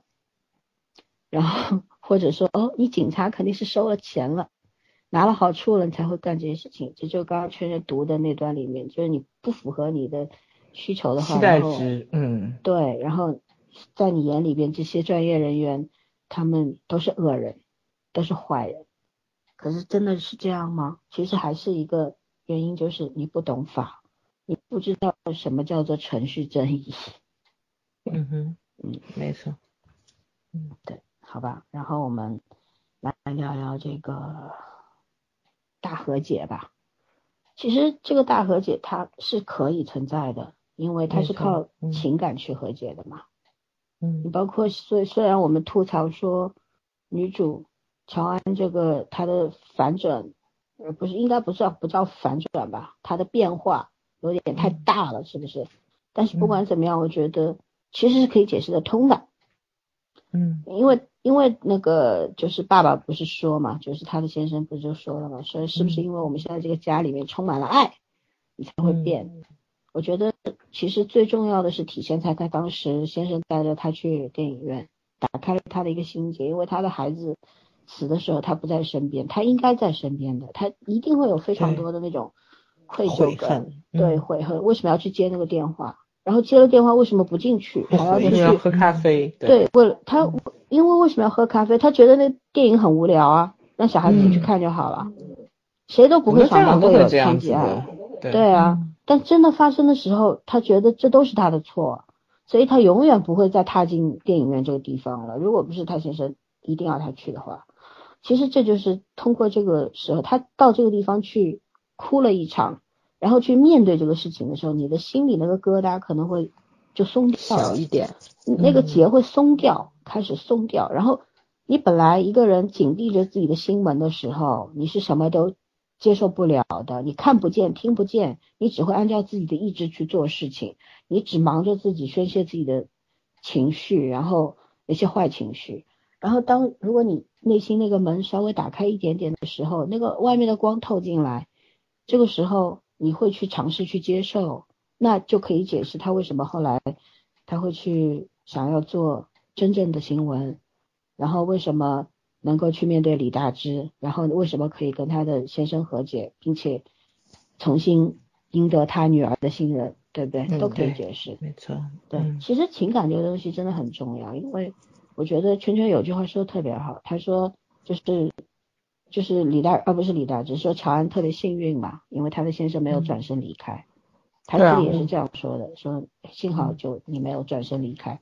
就如果现实当中发生这，我们经常会在社会新闻或者一些知音 体里面看到，说一个家庭发生惨案之后啊，就这个家庭一个孩子如果没有了，一个家庭的孩子没有了，那个这个家就四分五裂。对就不存在了。我其实是可以理解这样子的，因为人都是人都是很伤感，就是没有办法面对。说是你们两个人共同面对伤痛，可是如果我看不见你的时候，我想不起这个伤痛会好很多。嗯，嗯，其实就是没有办法面对现实嘛。，人性里面的软弱和自私没有办法。对，有的时候就是自己的那种特别痛苦的样子，不想让对方嗯看见。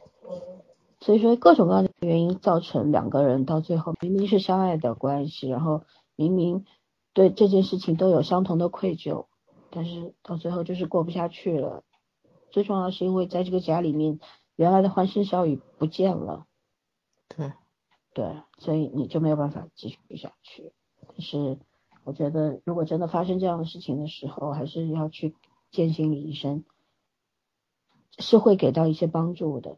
很多，不仅仅说家庭发生这种什么这种惨烈的事件啊，就是说一个家庭父母开始出现情感上面的问题啦，互相不信任啦，要离婚啦或者怎么样，婚姻出现问题的时候，我们中国人一定要开始慢慢去尝试接受心理咨询，婚姻专家的一些给的一些意见。意见，对，不要自己就在牛角尖里面钻不出来。我们要找到那个症结，去找那个原因，找到那个原因之后，我们才会有相应的办法。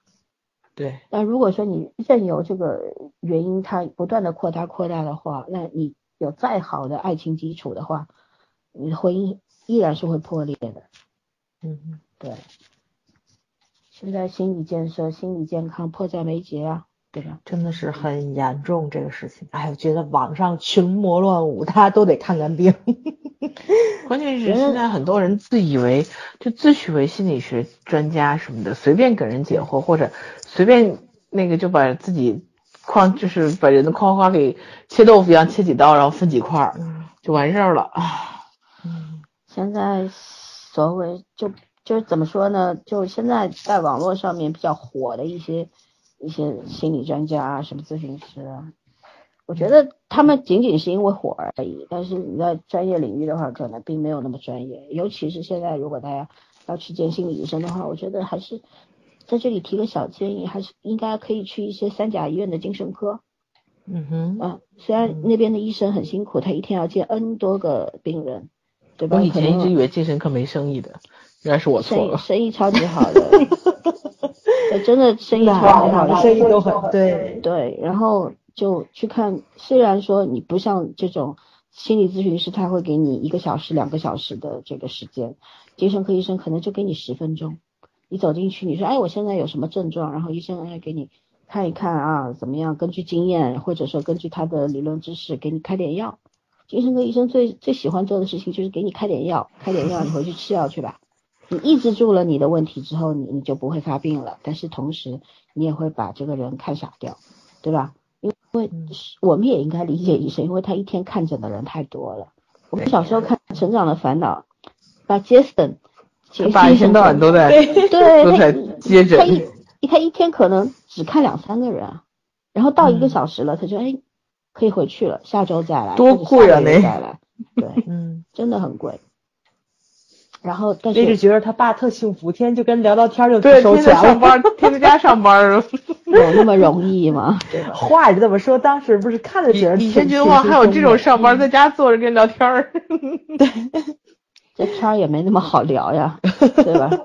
你要你要给人家，你要挽救人家的呀，把人家从迷途里面带出来，这个是需要嗯强大的能力的，没有那么嗯简单。然后，嗯，然后继续说的话就是，如果大家出现一些心理问题，或者身边的家人有心理问题的话，我觉得还是要到，如果你不想去精神科的话，就去多多的咨询，然后不要随便的进咨询工作室的门，去找一些当地有名的这些咨询师，也可以在网络上找找一些相对。就是网上有很多，我其实觉得他真的是随便讲的，好多人还在里面底下很认真的问，很扯然后还有人在那种一对一的这样交诊金的这种，比如说微信我跟你私聊给你钱的这种，真的很多人相信这些东西，我也不知道大家怎么呃我我必须要强调啊，还不如网上算命呢。我必须要强调，做心理咨询必须要在特定的环境里面。为什么大家都要去心理咨询室？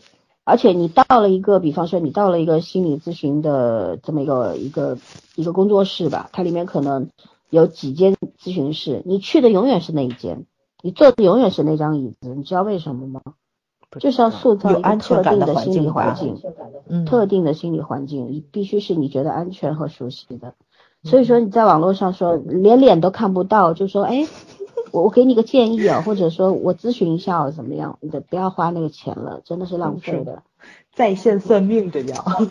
这个真的是忽悠人的。现在我告诉你们啊，两千块钱就可以考一张三级证了，而且可以是零经验、零理论、零专业背景。所以说，很多这个鱼龙混杂的市场，大家不要随便轻易的踏进去，还是要多多的做功课吧，多搜索，在网上多多看看这些介绍啊，然后看看，甚至于我教大家一个好办法，就是你到知乎上去搜这个心理板块，去看看那些优秀的回答这个这么题目的这些这些人，他们是有一定的基础的专业背景对，嗯可能他们之间有咨询师正好在你所在的地方，那么你就可以去找他们了。这是一个笨办法，但是嗯还更多的还是要去多了解，或者说去一些精神科的话，医生可能会根据你的需求推荐一些比较好的心理咨询师给你，也是有可能的。但是心理咨询师是没有处方权的，不能开药。大家记住啊，如果哪天去看心理咨询师，那个医生咵给你开了一个处方药药单，你不要付钱，赶紧走，这是个骗子，没有处方权。嗯，对，为什么大家会相信骗子这件事情？真的是，这很正常。哎因为他们善于给你画饼充饥。因为这个慌张啊，因为没有安嗯全感，因为需要保护啊。唉，哎，快又聊完了，继续给你吐槽一件事情，刚想起来，这个简直是没有底线啊！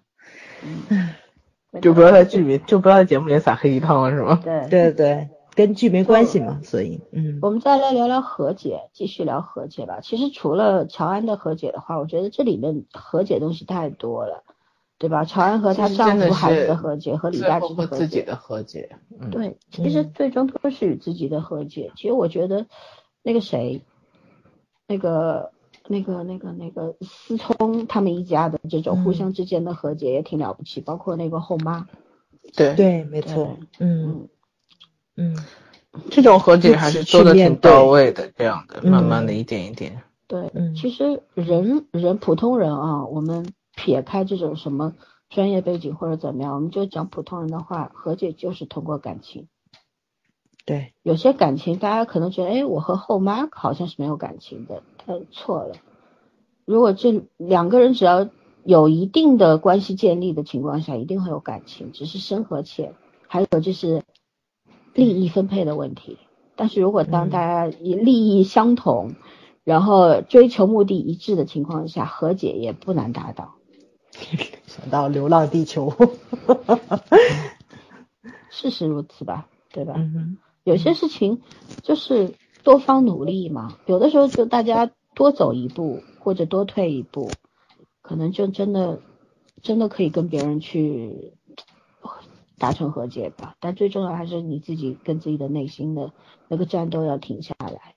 有时候我们其实过不了的关只有自己这一关，虽然需要身边人、朋友、亲戚，然后各种人群对你的理解、谅解、包容，但是最重要还是你自己这一关要过，你心里的结要打开。如果说自己这些问题解决不了的话，旁边的人给你再多的爱，你也是感受不到的，是吧？对对。哎呀，和解这个事情让我一辈子去学习的，其实，是的。嗯，很多人是有有网络上不是有那种很烂大街的话嘛，说什么成熟就是与这个世界握手言和，扯淡。成熟就是和跟自己握手言和，成熟就是知道和这个世界保持适当的距离了。对你就是去接受过去的那个你，过去所有的你就是组成你现在你的碎片。上一秒钟的你也也是成就了下一秒钟的你，一定要明白这个道理。不要说哎，过去的我太糟糕了，我一点都不喜欢，我喜欢我现在自己。你是这两天看那个什么呃伦敦生活看的了吗？没有啊，其实就觉得这个道理很早很早就明白了嘛，对吧？对，我觉得很多人是明白，但是要用一辈子去理解。对，道理都懂，但是也过不好这一生嘛。嗯，对。黑鸡汤。其实是这样的，到我们这个是一真的是一辈子。你到入土为安的时候，你能明白这件事情就已经很不错了。是，其实还是怎么说呢？我们一直说的，说所有的道理都在书上。嗯，前人都告诉你了，可是很多事情你要不相信，要去亲身经历的，你经历了，你才会得出结果，不管那个结果好还是不好。所以有些事情它过来的时候，不要逃避，去经历它，面对它，可能你就会有答案了。真的是这个样子的，逃避解决不了任何问题。嗯，不是有部日剧说逃避有用，呃，逃避什么可耻却有用。那要看逃避的是什么，对吧？你逃避父母的逼婚那是可以的，但是如果你逃避你自己 自己的内心，对吧？你逃避这些你必须面对的困难的时候，那肯定是没有用的。唉，逃避可耻但有用啊！日日剧不是刚演过？对啊。不过我觉得日本人这两年特别直白，拍的电视剧的名字不姑且不说电视剧讲什么，那名字都是。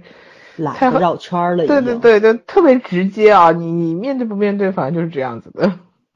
对，哎，我其实说实话，就是我我甚至觉得这个片子它因为是有 HBO 这个投资的嘛，再加上嗯，这个真的是网络宣传做得好，这个片子我觉得他的九点五分是有点言过其实的。但是我九分最多了，九点五有点夸张，八点六到八点八。但是就因为它是华语片，不管它是它虽然不是我们中国大陆拍的，但是它台湾拍的，但是不管怎么样，它是华语片。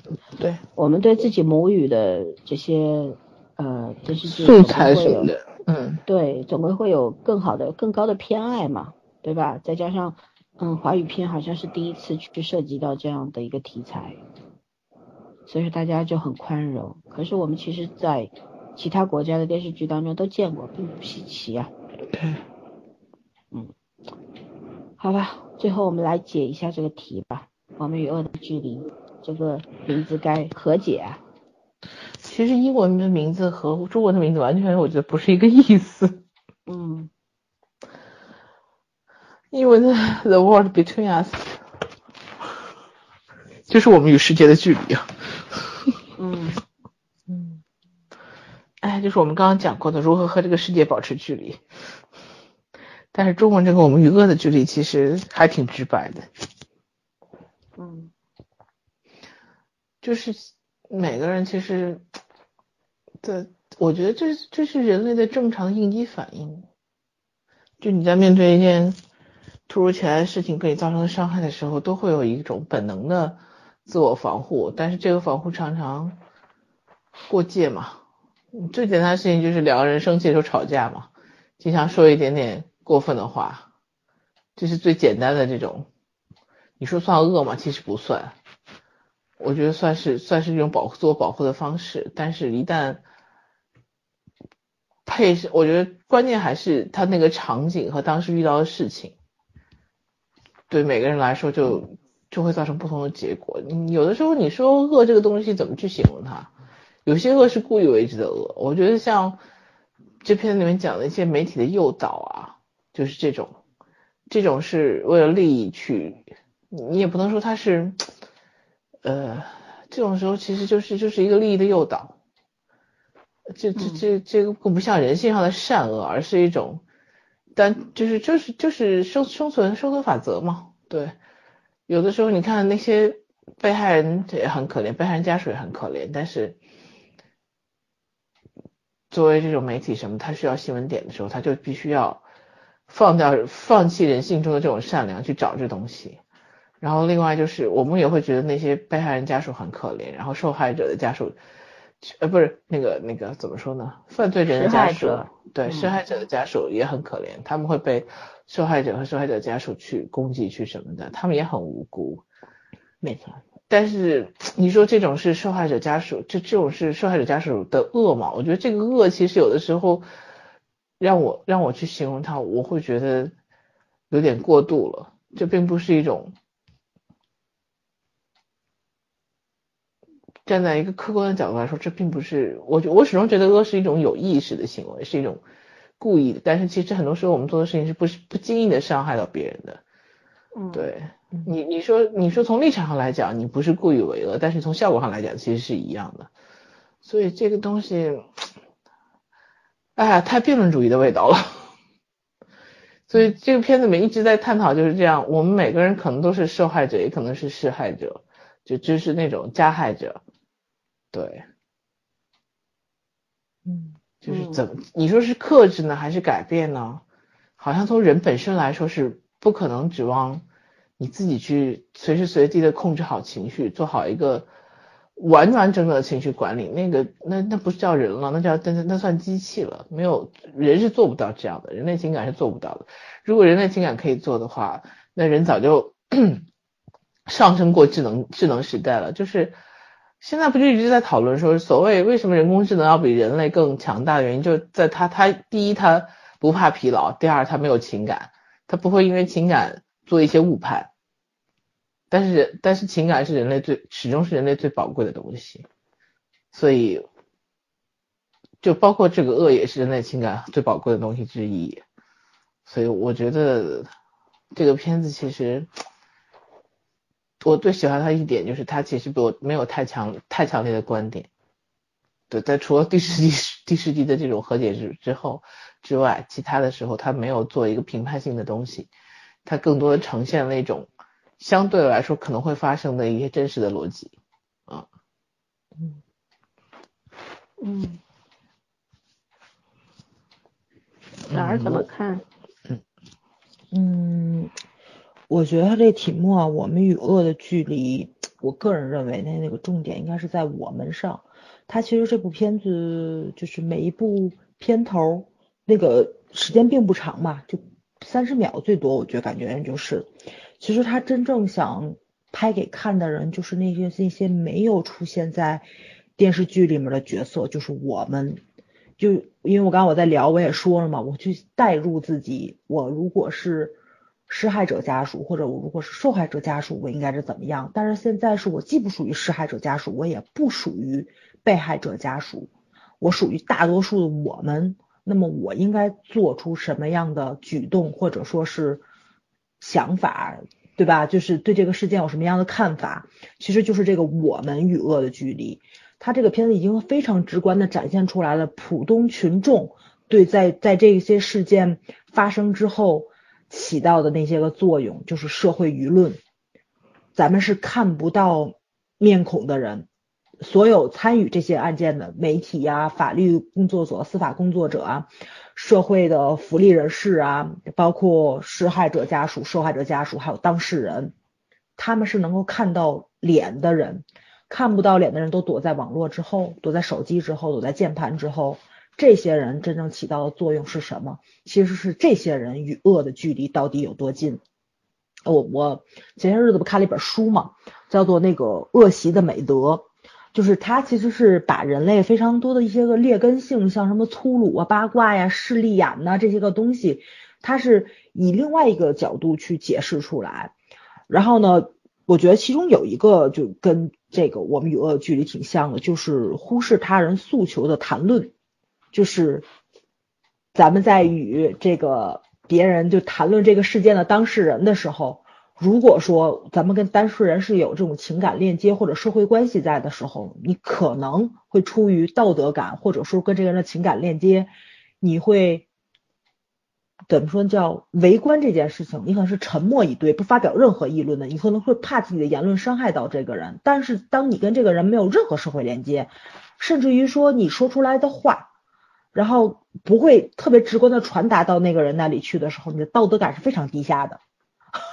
你任何话都可以往外说，其实这就是一个网络暴民存在的一个最根本的原因，就是不管是与受害者家属、被害者家属，对所有的当事人，你没有任何的那个关系，你也不认识他们，而且你说出来的话，他们即使受到伤害，他们也打不到你的时候，你没有责任，所以你你的道德感就很你你就很低嘛，然后你也会觉着我说出来任何话都不会伤害到其他人，不管你是有意还是无意中的，其实你的那个话就是扇着刀子。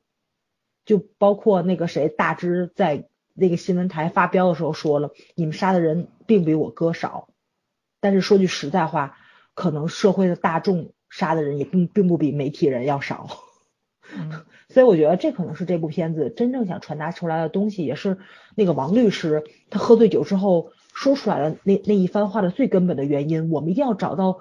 事件发生悲剧的最根本原因，然后去改善，而这个改善不是一个人、两个人，不是媒体人跟司法工作者就能够做到的，而是社会上所有的人，是咱们躲在屏幕之后的这些人，是我们都做到了。匹夫有责，每一个人都有了责任，都有了社会责任感，都有了公民责任感，这个社会才会变好，才会怎么说呢？陪审团制度才能在中国实行起来，因为每一个人都懂法。大家都能够理性的去看待这个问题，不管你跟这个案件产生什么样的链接，你的这个学习生活背景，然后会决定你的三观是不一样的。但是你的三观可能也会决定你会从不同的角度去看待不同的问题。但是这个东西你是必须要冷静跟理智的去，不能够说别人说是什么你就会带跑了。包括老三说的十二公民，其实就是。从五七年的部影片《十二怒汉》引发来的，各个国家都在翻拍这部片子，到底为什么？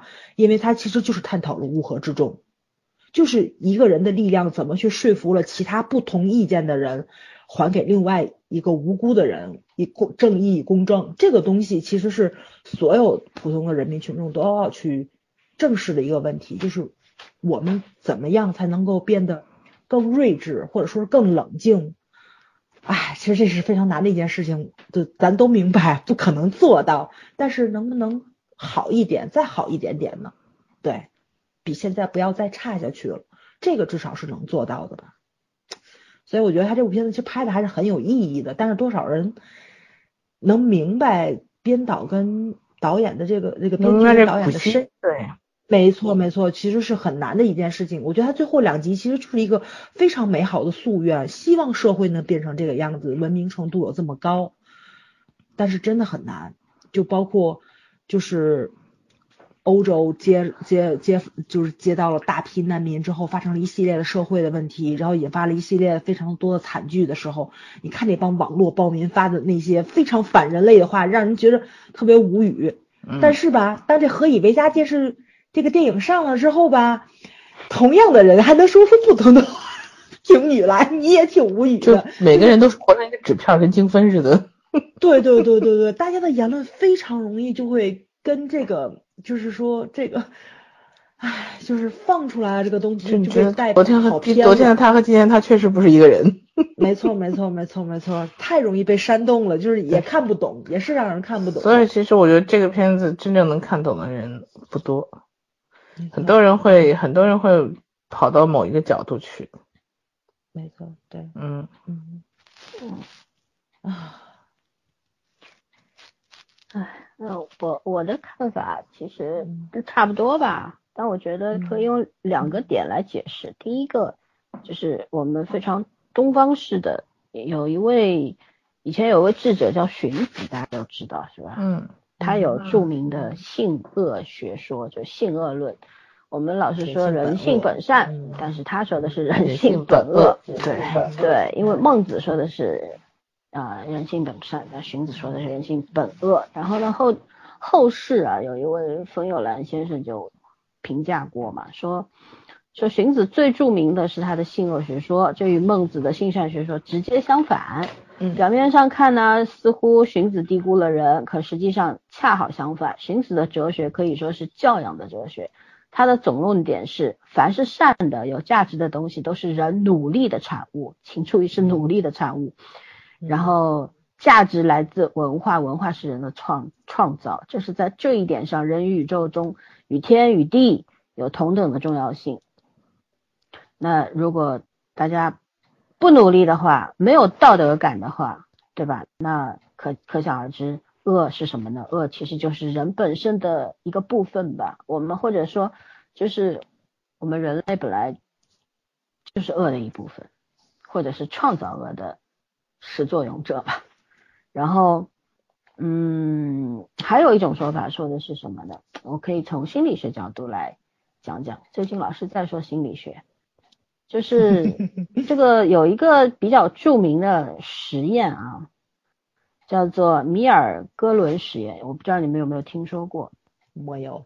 嗯，就是有这么，他们是做了这么一个实验，就是从街头啊挑选路人。然后告诉他们呢，要参加一个实验，他们的角角色是老师，而通过电视屏幕可以观察隔壁房间的学生，他们需要提问，如果学生答错了呢，就按一下电击按钮，答错越多，遭的电击强度越大。身为老师呢，会看到学生痛苦的表情，哀叫甚至乞求，而实验的目的是看那些接受了任务的老师会不会因此而停下来。当然，电击是假的，学生们的痛苦是假装的，然后。这位美国的社会心理学家啊，米尔格伦，在一九六三年发表的研究结果当中说呢，展现了人们是如何在没有任何胁迫的情况下，配合权威，自愿的进行对别人的伤害。实验的参与者会不断的提醒继续，但是如果参与者坚定的表示不愿意再进行，那实验就会停下来。当时的实验结果是让心理学家们非常失落和伤心的，因为百分之四十五的参与者，四十个。参与者里面有十八个人对被惩罚的学生连续三次按下电压达到四百五十伏，也就是有一群心理学家呢有过预期的说应该只有百分之一到十的人会继续到最后，但是嗯事实上有百分之四十五，这个结果让他们都非常的震惊，因为怎么说呢？面对被惩罚者的痛苦。的时候，同情心、良知、是非观念这些东西，在这百分之四十五人身上是不存在的。嗯嗯，然后怎么，就是当时啊，一九八六年的时候，有一位英国歌手啊，写了一首歌。他的歌歌的名字就叫做“我们只是遵命而已”。在米尔格伦的实验中呢，只有三个人拒绝按下点击键来惩罚答错题的学生，也就是说，参加九成的参与者或多或少自愿做了伤害别人的事。嗯哼，嗯，然后你作为一个局外人的身份，我们去看几十年前发生的这个实验也好。你看到现在网络上的任何一件事情也好，你身边发生的任何一件事情也好，往往都可以很轻易的说出哪些事情是不可以做，哪些事情是错的，啊，甚至于就是我们还会相信，如果有一天你拥有一支枪，然后你面对敌人，或者说面对一些比你弱小的人的时候，你会自信说，我一可一定可以做到枪口抬高一寸，但是事实上，也许。那一刻，你的枪口里边会冒出一颗子弹，然后你的面前就死掉一个人。对你真的有那样的信心吗？所以说，这个这个这个心理学是说什么？假设人性都是善良的，人民人们会根据自己的良知做出选择的话，那为什么会有种族清洗？没错。为何为什么会对犹太人大屠杀？为什么会有文革？为什么大家会有欺骗？对不对？然后，如果没有个体的参与，运动又如何可能形成呢？嗯哼，我们总是在责怪的时候，总是说是上面给的错误的引导，我们才会做。但是没想过，所有的运动都是由个体组成的吗？在当年文革的时候，大家都说哦，都是四人帮的错，可是参与者难道没有普通人吗？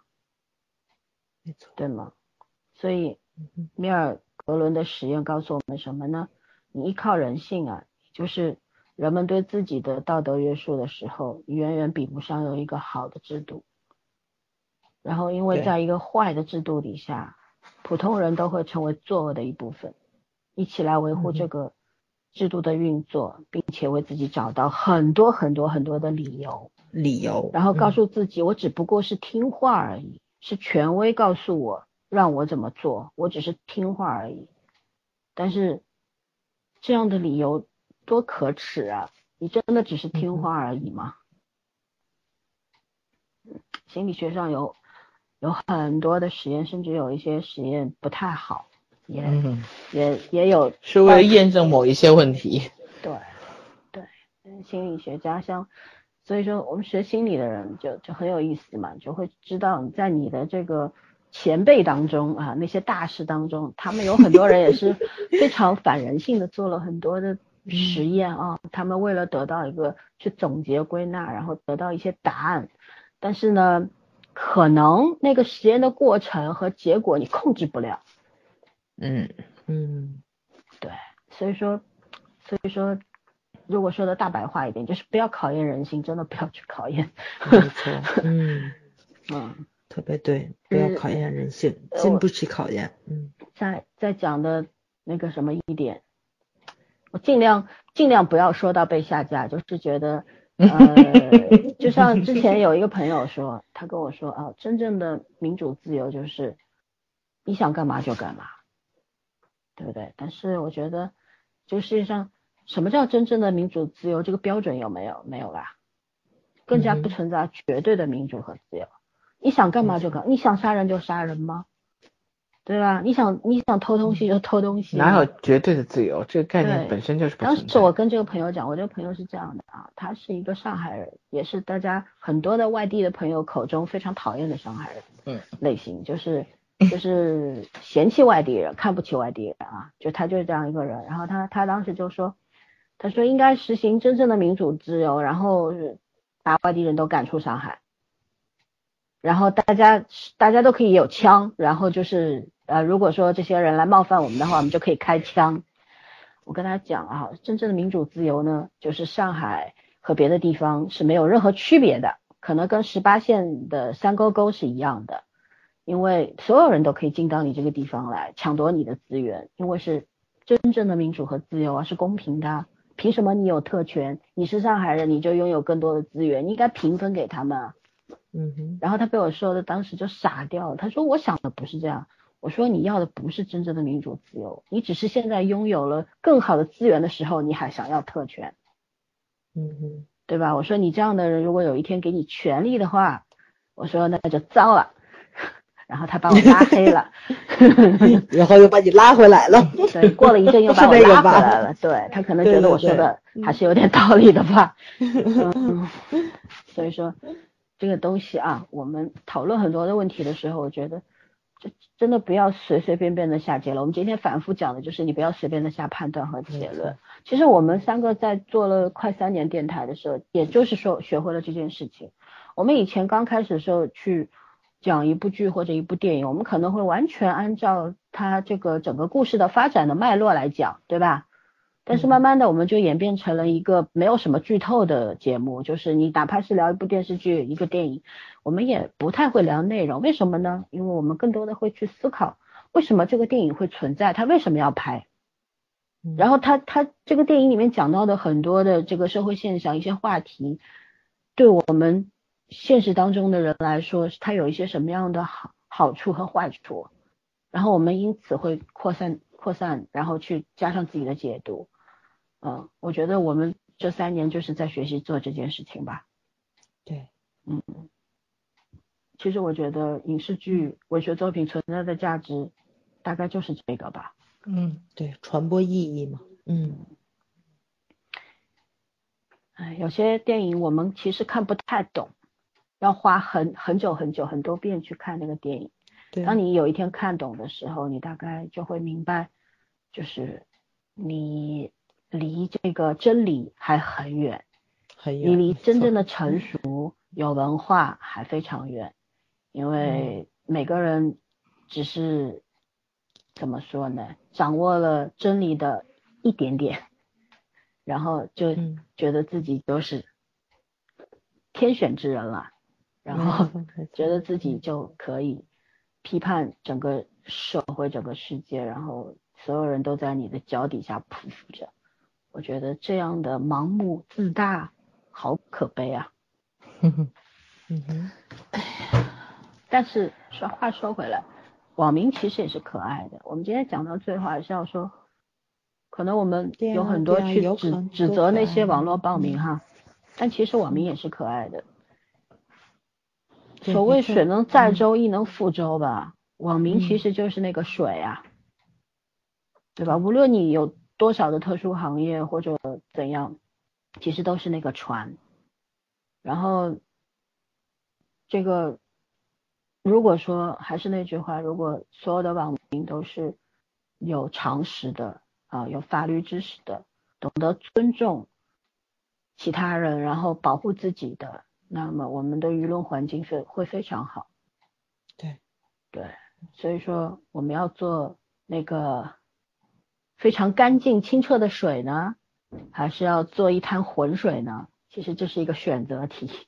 嗯哼，嗯，其实我觉得啊，话说回来，我觉得第十集虽然我很吐槽他那个和解，可是我觉得其实每个人只是做出了对自己更好的选择。嗯嗯，没错，嗯，还是有其存在的意义的。嗯当然，这个剧给高分是应该的。我觉得嗯台剧可能以后也是未来不可限量，就那种感觉，因为对，人家那一步跨的太大了，这一步跨出去，他之后的进步肯定是飞速的。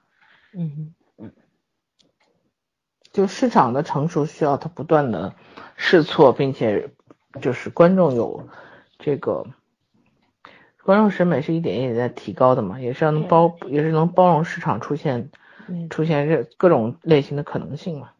嗯，嗯，观众也大家是要被培养的。对，对，大家还是喜欢看现实主义题材的，因为毕竟都活在这个世界上嘛。对，就是感同身受这个事情，嗯共情心更容易一点。对对，嗯所以以后不要再说我们观众不行了，永远吃垃圾食品的人是吃不到，是不知道好东西是什么味道的，好吗？就 其实大家是知道，大家只不过是 没吃过去买好的，对对对，没吃过，没地儿所以没地儿所以没地儿不知道，嗯没办法。对，其实我那天啊，就说到这个就可以引申一下。那天看到网上有一个一个说法，说那个嗯，国产剧只是嗯是绝对可以写出比《我们与恶的距离》更好的剧本，制作出更好的国产剧的。嗯，因为我们每天都在进步，国产剧现在的水平非常高。我看到这个言论的时候，我下巴都要掉下来了，你知道吗？然后，然后就下面有个评论说观说说，呃，这位兄弟啊，你你可能就生活在一个比较真空的地带。然后也有人说，这位兄弟你好像是被洗脑洗得过头了。然后呢，也有人也有人善意的告诉他，但是他纠正不过来，他就坚持他的看法是对的。然后有个人就问他，你看现在美剧是什么状态，日剧什么状态，韩剧什么状态，连台剧都已经这样了，我们国产剧还在婆媳呢，还在谍战呢，对吧？然后你知道那个人回答了一句什么呢？我们很多年前就写出了《铁齿铜牙纪晓岚》了，不比这个剧本暗黑吗？不比它深刻吗？然后下面有一个人就笑死了，说，呃，铁齿铜牙纪晓岚为什么要写清朝的事呢？为什么要借古讽今呢？就是因为没有环境让你去写一个现代的故事啊，嗯你还不明白吗？你说尺度很深，历史上和珅纪晓岚是那样一个状况吗？乾隆皇帝是那样的吗？他只是一个虚构的故事，只是借用了历史的壳而已啊、好了，那个人就不敢说话了，因为他好像也意识到一点，好像自己是不是有一点点理解上的偏差。嗯，我觉得这是一件好事情，至少他有一点意识了，开始有点 反省了啊。但更多的人就会据理力争嘛，誓死捍卫自己的观点，是吧？观点弄到最后不是在观点，只是在吵架而已，只是在 PK 嘛，就是要赢你啊，到最后观点是不存在的。哎，大家活得都不容易呀、哎，我挺佩服那些人，你说每天都那么辛苦，怎么还有时间在网上吵架呢？因为他每天不辛苦，所以只有点，所以所有的事情都拿在网上吵架。有那时间看点书不好吗？对吧？我想起昨天谁群里扔了一个说什么，呃哪儿的一百块哪儿的两百块，说呃贵州、四川和成都的不吵是吗？吵不赢，吵不赢。哎呀，好累啊！我们讲完了吗？这个剧讲完了。我们应该哎，已经你还想讲婚婚姻不不讲了，撤吧咱两个小时了，这太可怕了。我只能说这我只能觉得这女生真的命好，这女主。嗯，大部分正常情况下，这男人是根本不可能撑到这个地步，没错没错，对对对，嗯，因为毕竟这是人家你是亲妈，这也是亲爹好吗？不是只有你一个人死了儿子的。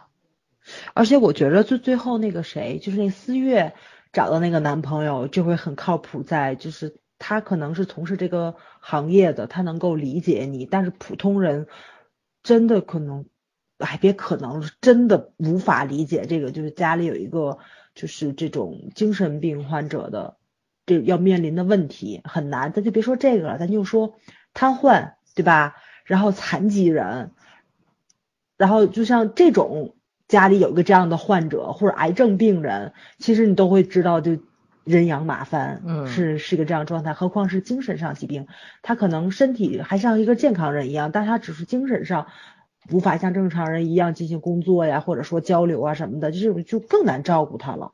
对嗯，对，对，没错，所以她前面那个男朋友多少我是能够理解他的，但是我也能理解那个谁四月跟他分手，就是这里我觉得这是边所有的人，你其实都可以理解。对真的，真的你嗯都可以理解，因为他把你你把你一个事件出现的时候，你可能什么都看不见，你会一叶障目嘛，嗯你只关心只关注那个结论，对吧？对，嗯，不管它是嗯来自于哪个层面的结论，但是如果你就是钻到这个事情里面去，你去捋顺它的前因后果，然后你去关注每一个在这个事件里面的个体的话，你就会理解每一个人。我我以前在在群里面讲过，我说我跟我我带了一个学生，然后我们去一个案子，然后我说当这个学生面对这个卷宗上所有的情况，然后拿到了这个案子所有的数据的时候，他跟我讲了一句，他说其实这个施害者也蛮可怜的。然后当时群里有一个人就跳出来，忘记是哪位朋友了，他就说他可怜什么？他凶手他可怜什么？受害者才是最可怜的。我我觉得大家对可怜的这个理解可能不在一个维度上，就是没错，对。嗯也所以，所以我一直觉得就，我有时候就不太愿意去呃讲一些案件，因为我们看到了全貌，甚至也可能不是全貌，只是你能拿到你可以拿到的那些数据而已。而人的真正的内心，他他这个人已经不在了，或者说这个人他在坐牢，你通过一百次跟他的对话，但是也未必知道他他到底在想什么，或者说他当时在想什么。有的时候可能他自己都忘了他当时为什么会那么干。人对自己是没有那么了解的，所以不要高估说你一定可以了解对方，或者说自己能了解自己，真的没有没有没有那个绝，对值，没错，很难。嗯对我们只是一辈子都在学习，开始慢慢的、逐渐的了解自己，然后才能给自己规划一个比较好的方向或者怎么样，对吧？你不了解自己的人，可能一辈子都是糊里糊涂过去的。啊、嗯所以怎么说呢？就是电视剧好就好在它是它是平面化的，它把所有的人的问题都都平面化摊在你面前，然后你可以有机会去看、去想、去思考，是吧？然后就像我我下午的时候我还在群里说，我说我说那个我其实挺也也比较理解这个四月的这个前男友网上都在骂他是渣嗯男嘛，我心想他也嗯没有渣吧。其实他嗯最后跟四月他破口大骂那些话，你也可以认为他是恼羞成怒而已，因为吵架的时候没有好话嘛，他未必真的对真的是看不起四月或者怎么样，只是那时候他被退婚了，他他已经那个很气老老脸挂不住了嘛，那种感觉是吧？嗯然后，但是你想，呃，其实我我该怎么说呢？如果说以以我的角度来讲，如果说精神病人的话，最好还是不要生孩子比较好。就，像剧里面有一句台词，就是那个嗯，陈小呃李小明的妈妈说说谁愿意二十几年培养一个杀人犯？这句话也对也不对。对嗯，如果说真的是家里有精神病史或者怎么样的话，我觉得还是不要不要生孩子了吧，嗯因为你控制不了嗯他，他控制不了他自己，你你没有办法掌控那个结果，你也承担不了后果，对吧？所以还是不要生比较好。嗯，所以说当时她那个前男友，他妈妈提出说做一个系统的检查，我觉得这个方这个办法并没有错。但是如果你带入四月的角度的话，你就会觉得很冤。我们不是爱情吗？爱情不是应该信任吗？对，对吗？感觉受到了羞辱。嗯，是。但是事实上，做一个结果，我觉得没有什么坏处，就是对对方负责，也对自己负责。而之后，呃，男男方不理解女方，也是因为我们不是爱情吗？我们爱情不能唯一唯一性一点吗？为什么你要为了你弟弟放弃我啊？嗯，对不对？大家都是因为爱情这个借口而已。大家都相信爱情，它很伟大，可是真的很伟大吗？有的时候 并没不是那样。对吧？故事也告诉我们结果了，所以你觉得这个事情里的人都是悲剧吧？真的也没有，嗯，没有谁是活该的，大家都挺无辜的，其实，只不过啊，嗯，我觉得那个人叫思聪，思聪是他弟弟啊，我知道，对，叫思聪，想到了是另外一个思聪，我知道，我当时也觉得很搞笑，嗯，然后，然后就是我觉得四月做的也没有错。他没有错，他他只是做出了选择而已，因为他其实那他跟李大芝说的就是，如果这个人他不不能够陪我承担这一切的话，那我就不结不跟他结婚啊。其实这个理由就是最正当的理由啊，我不是不是因为他是个坏人烂人，或者怎么样，他违背了我们之间的爱情的誓言，不是因为那个，而是因为我我我们没有办法去共同面对同一件事情，你不能够强迫人家伟大啊，你不能强迫人家一定要接受你家里。有有好几个精神病，对你不能你不能强迫他一辈子都跟你要去面对你弟弟，他也只是想要一个简单的生活而已啊，对，是这样吧？所以我觉得四月做的特别好，他就是退婚啊，而且退婚这件事情让他说出来的话，总比男方说出来好吧？没错，嗯嗯，啊，这个戏里面的。